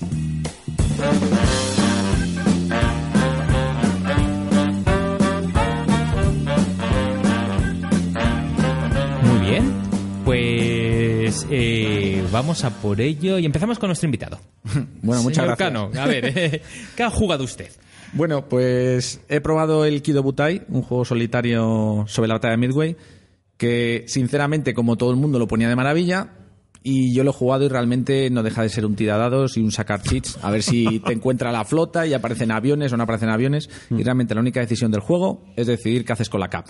Cómo hacen los ciclos de Pero co- como decíamos antes en la comida, joder, pero tiene un nombre de puta madre. Es que tiene que ser bueno por cojones. Tiene que ser por narices. Pues- ¡Yo Butai! y estoy viendo la bandera del sol naciente ahí enfrente y, joder, macho. Pues yo que me gustan mucho los solitarios, realmente me parece No te ha a mí gustado, no que gustado. hay eh, juegos infinitamente mejores. Fíjate, recomendaría de Victory Point Games el de We Must Tell the Emperor, se lo tenemos que contra el emperador, que fue cuando fue la derrota de Midway, que es un juego que cubre la campaña del Pacífico y que realmente es una pasada. O sea, tienes ataques kamikaze, haces fortalezas, vas, vas intentando evitar que los americanos avancen, los ingleses, es decir, tienes cinco frentes que avanzan hacia Japón, tienes que, con- tienes que controlar el petróleo, etcétera, una serie de recursos. Me parece infinitamente mejor a la toma de decisiones que no. La CAP despega ahora, luego aterriza. Sinceramente, esperaba más, esperaba más de este juego. Luego también he estado jugando, evidentemente, a Wilderness War, porque claro, lo había jugado hace 7 8 años con Armando, le cogí mucho vicio, pero como tengo la mala costumbre de que soy un picaflor y aparece un juego nuevo, vamos a probarlo. o aparece otro, vamos a probarlo. Y juego al final una o dos partidas de cada juego. Pues realmente lo he vuelto a retomar y me lo he pasado pipa, recuperando Wilderness War, que lo tenía un poco oxidado, y he vuelto a, a ver que es una, un pedazo de juego. También he estado jugando al Aníbal el nuevo, el nuevo formato, el nuevo juego que, acaba, que hemos hablado un poco al principio del programa. Decir que sigue siendo un jugazo y mejorado, pues todavía más. Y luego ya, pues nada, juegos familiares. Bueno. Como todo el mundo, pues jugando al Hombre. Celestia, claro, con la familia. Qué El gran juego. El Celestia está guapísimo. Qué ¿eh? gran juego. Es un jugazo para lo Ah, que sencillito sí, que, es. muy divertido. Bueno, yo llevo, yo llevo jugadas, los, eh, lo compré a mi mujer en Navidades y llevamos jugadas veintitantas partidas. Pero es que todo el mundo. ¿Con mi niños? cuñado, mi- con niños también. Te voy a recomendar otro que me recomendó Jesús Ah, pues sí. y que me compré ipso fácticamente por 13 pavos. El Zombie Dice. Anda, mira, pues me lo voy a El apuntar. de los dados zombies. Qué gilipollez de juego, qué divertido. Mis niños encantador, hasta mi mujer, macho, que no juega ni a la primitiva. Y bueno, bueno, Pues lo, lo tendré en cuenta Éxito. porque, porque realmente al final también tienes que jugar a juegos familiares, pero uno es una forma de viciar a la gente. Yo me alegro de que Sí, gente sí. que no ha jugado nunca pueda jugar a juegos familiares. Evidentemente no van a jugar a un Wilderness War, pero No. por lo menos ahí queda. Bueno, para eso les remitimos al, al podcast de Ciudadano Mipel Eso es. y su plan malvado, que consiste en eso. Bueno, eh, Armando, Bueno, eh, Tenkatoitsu. ¿lo has probado ya? Ya lo hemos probado, ya voy por la tercer escenario. Uh, espera, que porque Armando es de los drásticos. Espera, ¿eh? A porque ver. me empiezo... A ver. O sea, podemos o acabar bien o acabar a hostias. Así que, por favor, dime tu opinión sobre el Tenkatoitsu. Divertido, mucho. Aleatorio, caótico. To- más, las planificaciones que hagas mm, realmente eh, sirven para poco o para nada. No estoy... de- Bueno, venga. Por tira, lo menos tira, es nuestra, tira. en nuestra Tira. ignorancia del juego, ¿vale? Eh, con un acabado, mm, las fichas, eh, los mapas perfecto y un sabor que te da el juego maravilloso. Las tablas de combate y el modo del combate súper refinado. Es decir, que si el ELAN, ¿Verdad? que si no sé qué, que si estoy ¿Verdad? en defensa, que si las armas preparadas, que si el terreno. De lo mejor que he visto en táctico. ¿No te da un saborcete japonés Absoluto. absoluto? Absoluto. Pero bien es ¿No verdad. es como lamer una escudilla de arroz con sake?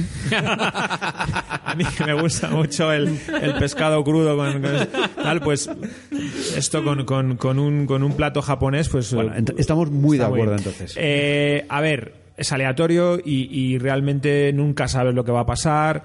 Hemos jugado la- los dos escenarios cortos. Vamos a empezar ahora el Sekigahara. Eh, de hecho, lo tenemos aquí montado, pero todavía no estamos terminando de leernos las reglas, porque tiene reglas particulares y, y, bueno, pues y le empezaremos seguramente la semana que viene. Eh, muy recomendable. He recuperado el Kawanagajima, que era el primero que salió de la serie, que tiene un mecanismo un 80% similar. Lo he recuperado, que lo, se lo vendí hace años a un socio y me lo ha revendido. Gracias, Javi. Y, y bueno, le, también, también le jugaremos. Y, y bueno, pues eh, estoy encantado del juego, me ha encantado. O sea, no, no te puedo decir. Eso sí, eh, es- es- para mí es un poco caótico y aleatorio, ¿vale? Pero, pero, pero no le quita la gracia. O sea, yo me lo paso súper no, bien. pero me da la impresión de que las batallas de esa época, y dentro de que no conozco demasiado el... eh, Sí, er- eran así, eran así. eran así, o sea, tenían de hecho, un punto la un primera poco batalla la gané yo y la segunda la perdí. La primera la gané, iba perdiendo en general, pero de repente el clan eh, del líder enemigo se metió en un follón En un fregado. y perdió la cabeza. Perdió la cabeza el que lo llevaba y perdió la cabeza el, el- El- el general. el- el- el general del clan. El- eh, entonces, pues gané. Gané porque, porque murió el tío en combate. ¿Vale? Eh, y en el, la segunda, la verdad es que me- Antonio me dio una paliza tremenda, me salían todas las tiradas fatal, a él salían 12, 11 y no me quedó prácticamente una ficha en, en- juego, ¿no? Y ahora vamos, a probar eh, Sekigahara y, y bueno.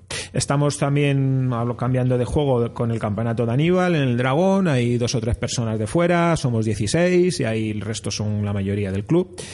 Y bueno, hemos empezado ya alguna partida que otra. Joselito, lo siento, fue. Pero porque pequeña- le, le tocó contigo en primera ronda. Le tocó, Joder, ¿qué macho. se le va a hacer? Qué, qué mala suerte. y fue un digno rival y muy muy competitivo, pero bueno. Eh, Toma ya, cómo le mete el dedo en el ojo.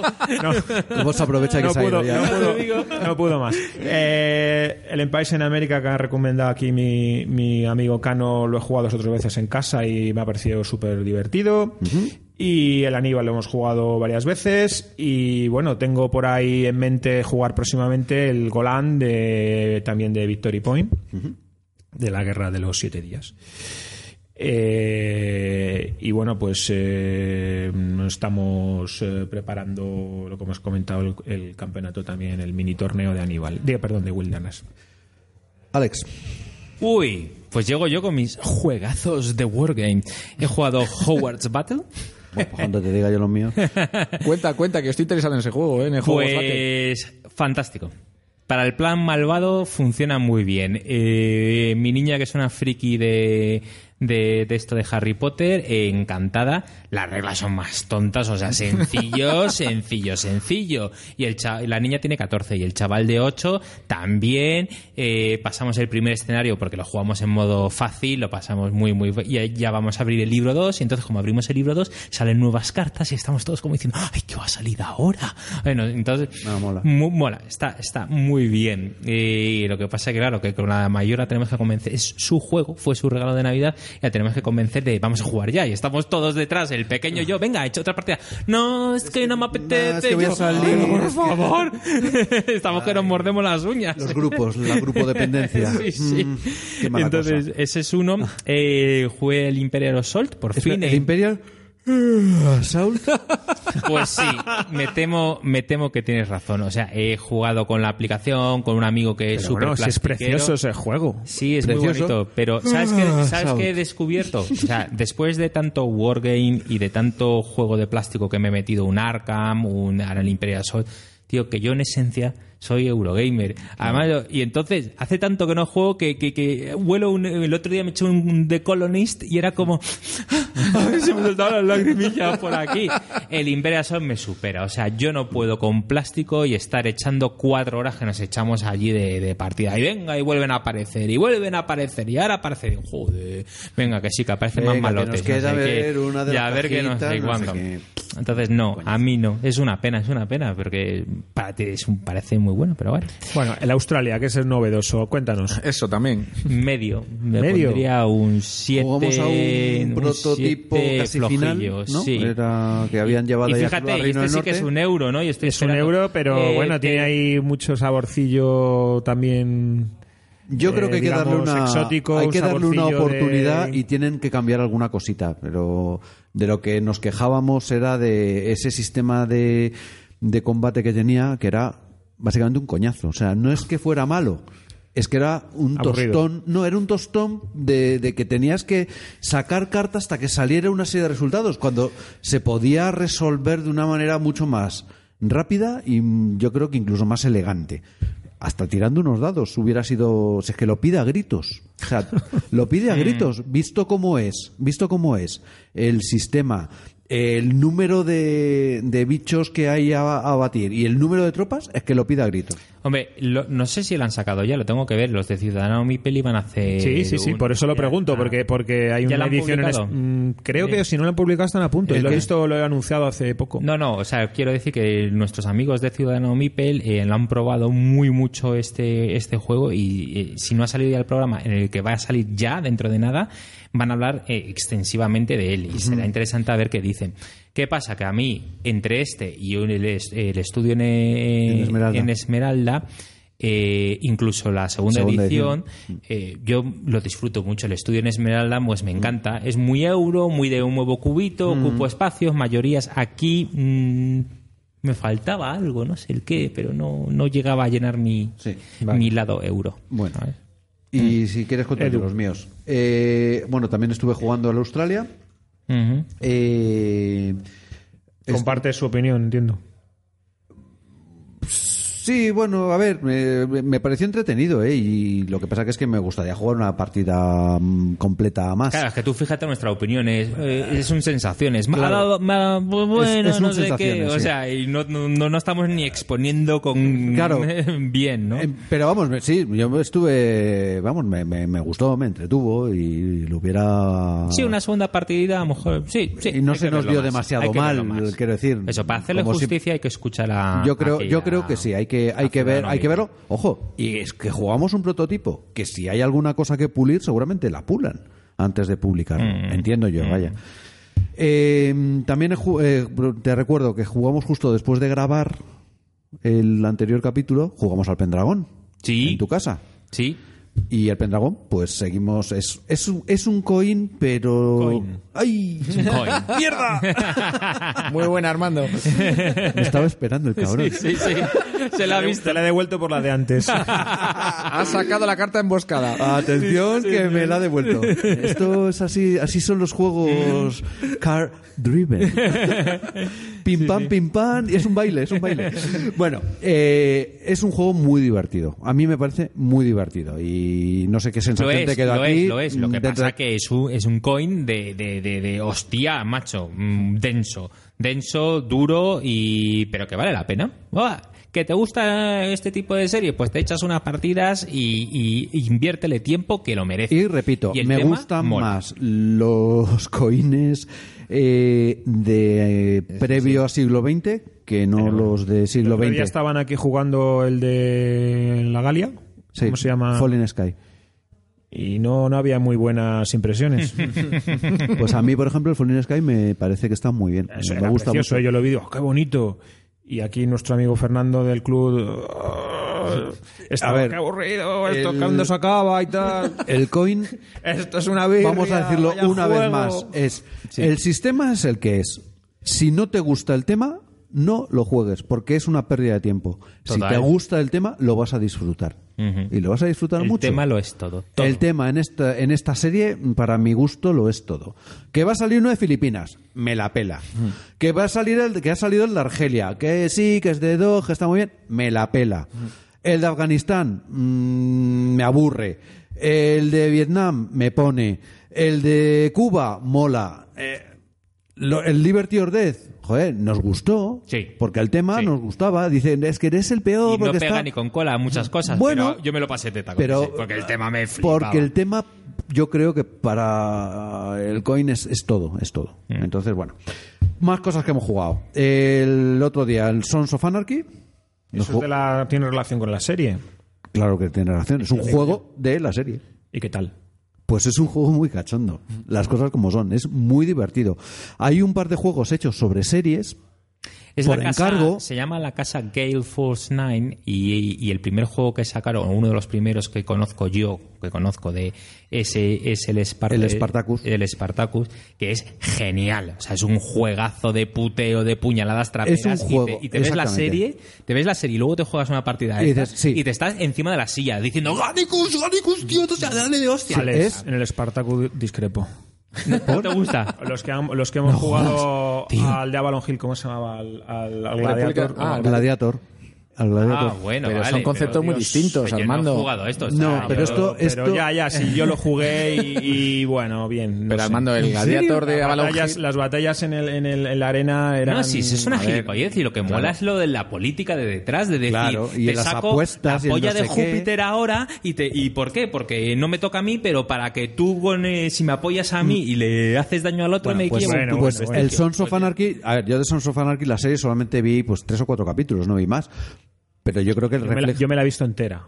pues refleja bastante bien el tema y es muy entretenido, es rapidito, se juega en una hora y media como mucho y te echas unas risas. La verdad es que te en echas unas casa risas. con la mujer y eso bien, ¿no? No. ¿No? No, es que mi mujer vio la serie conmigo, lo Ya, digo pero porque... el vocabulario es como Ah, bueno, no, eh, no, si es con tu mujer sí. No, de digo, estaba pensando de con los niños y tal. Cómo Vale. mataban a la gente No, y es que por las un momento hemos pensado Y en además, niños y no, hemos no, dicho, no, no, y además no. es un juego para cuatro. Para cuatro. Sí. Para cuatro adultos.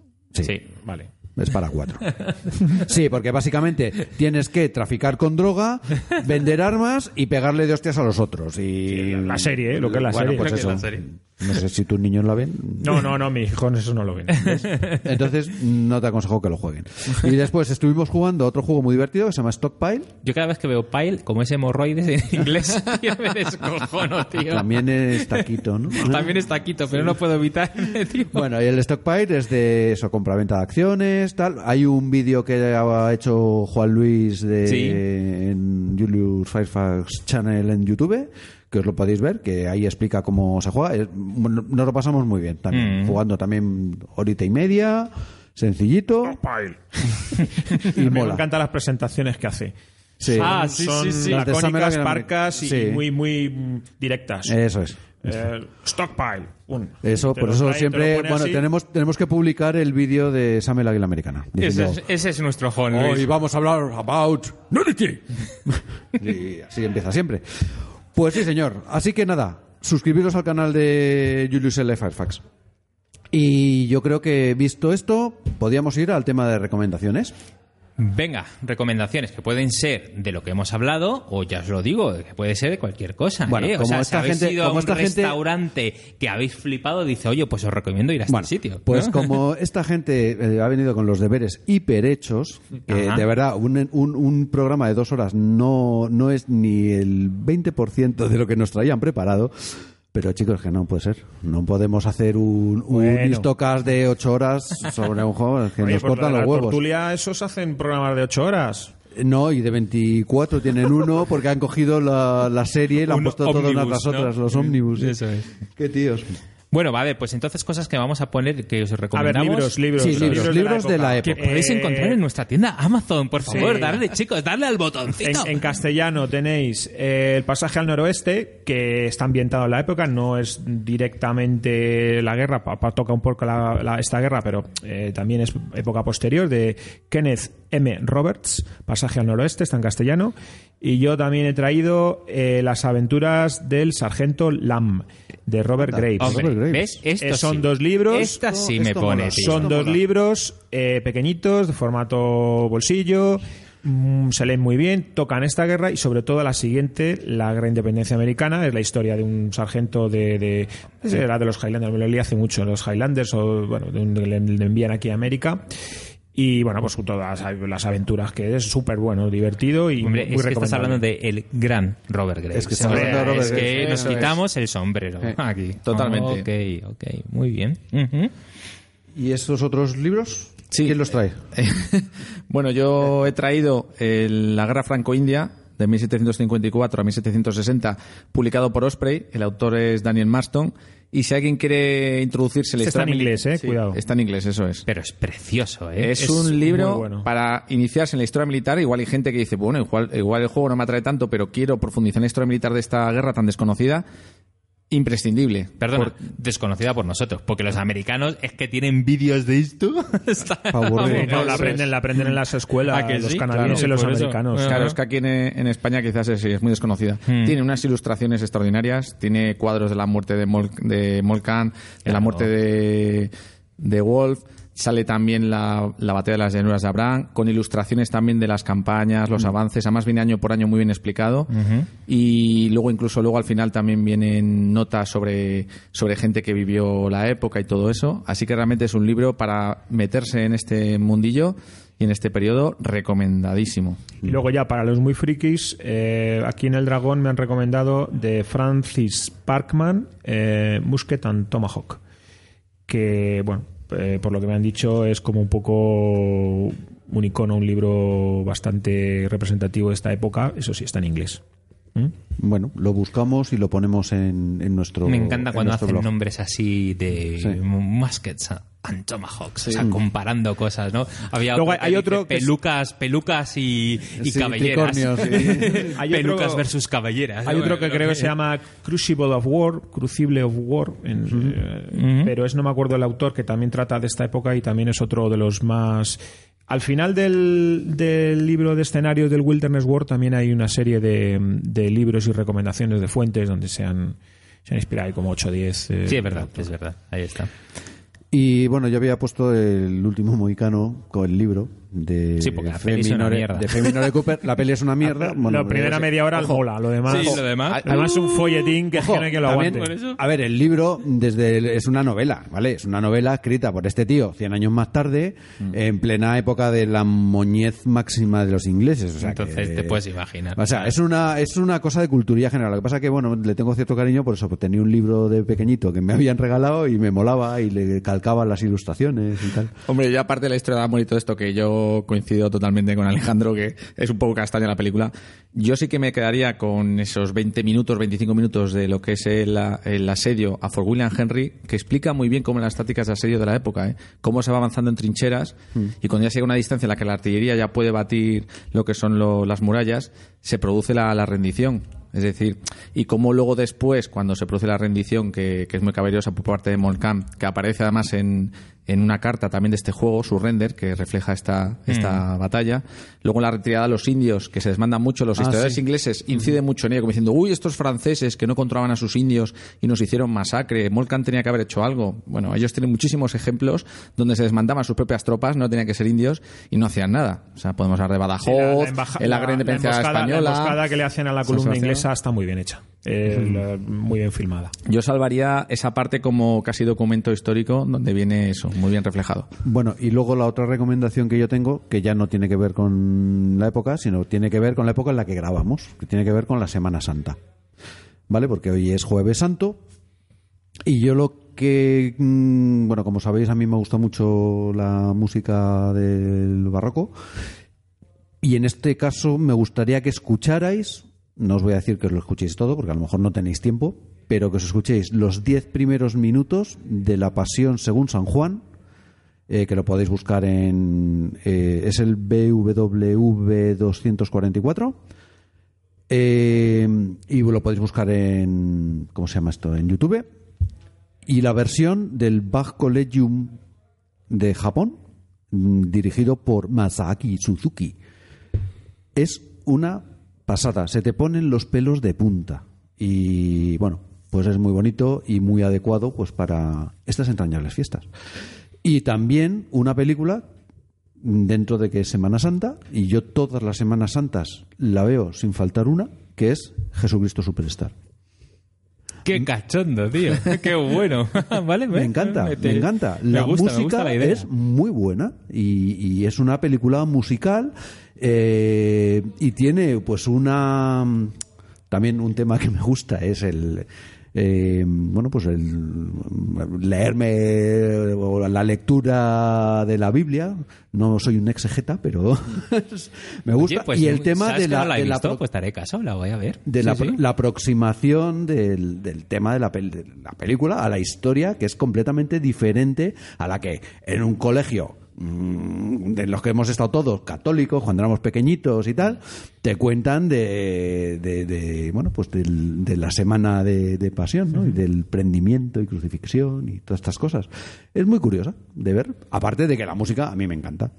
Y entonces sí la podéis ver la de Jesucristo Superstar es Grande. es Gran recomendación. Muy bien, lo- te voy a hacer caso. Al menos es diferente. Y ya te digo, lo de veros en esos 10 minutos de, de inicio, son concretamente nueve y pico de, de la pasión. Si lo veis además con subtítulos. pues, Además, ahí estoy de mm, acuerdo bien. contigo. Yo, la pasión San- según San, Juan- San Juan, mm, mm, tengo una debilidad más grande que la de San Mateo. Sí, San es, Juan que es es diferente. como- La de Sam. eh, también podéis escuchar para compararlas los 10 primeros minutos Mm. también de la Pasión según San Mateo, que es el BWV 245, por cierto.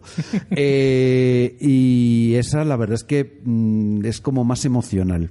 Es menos dura, es más suavita, pero mucho más emocional. Mm. Y nada, nada. Hoy estuve tuiteando cosas y recuperando Muy bien, pues eh, chicos, eh, ha sido un placer. Di nuestras formas de Bueno, un segundo, un segundo, un segundo, ¿no? quietos, quietos. Que- que Vamos a falta. recordar el tema de las jornadas abiertas y mercadillo del Club Dragón. Eso es, el día 8 8 de de abril. abril. a partir de las 10. Calle Don Quijote 5 en Madrid. Traeros vuestra buena mierda para vender, amigos. Tu mierda es mi gozo. Y si no se vende, por se intercambia. Mierda por mierda y todos salimos contentos. Tu mierda es mi gozo. Ese es el lema de las jornadas. No, el año pasado estuvimos y nos lo pasamos Oh, muy bien, aparte de que, muy bien. bueno, pues ver gente, te conoces gente. Además es el momento de ver el Club Dragón, que es un sitio muy recomendable para apuntarse, si es que no tenéis un club en el que estéis ya, o como hacen algunos, se apuntan a varios, y así tienen muchísimo más campo de acción. Es el templo de los Wargames. Sí, la verdad es que sí, pero bueno, que, que se juega de todo, ¿eh? hay Antes estaba- todo, estaban todo. jugando a un Arkham Horror ahí tan ricamente. Qué Hay grupos de rol, hay grupos de euros, hay eh, de, de figuras, hay mucho, mucha gente. mm, Prácticamente se tocan todos los palos. Sí, sí, sí, sí, sí. Y nada, pues lo dicho, fenomenal. Los métodos de contacto, pues podéis contactar con nosotros en Twitter en arroba abuelos games, en Facebook buscando jugando con los abuelos o también abuelos games, el email donde nos podéis escribir y oye, pues si queréis, pues como hizo Armando, proponernos algún tema, pues lo podéis hacer eh, allí en nuestro en nuestro correo que es eh, ¿cuál es? Abuelos games. Abuelos Games. arroba- Abuelosgames arroba gmail.com, joder, sí que Sí. estoy bueno. Eh, y bueno, y sobre todo, y agradeceros, eh, bueno, podéis ver nuestro blog, en que es jugando con los abuelos.blogspot.com.es. Bueno, con que pongan jugando con los Sí, con abuelos, que ya pongan salemos jugando- ya- los primeros en Google. Sí, sí señor, sí señor.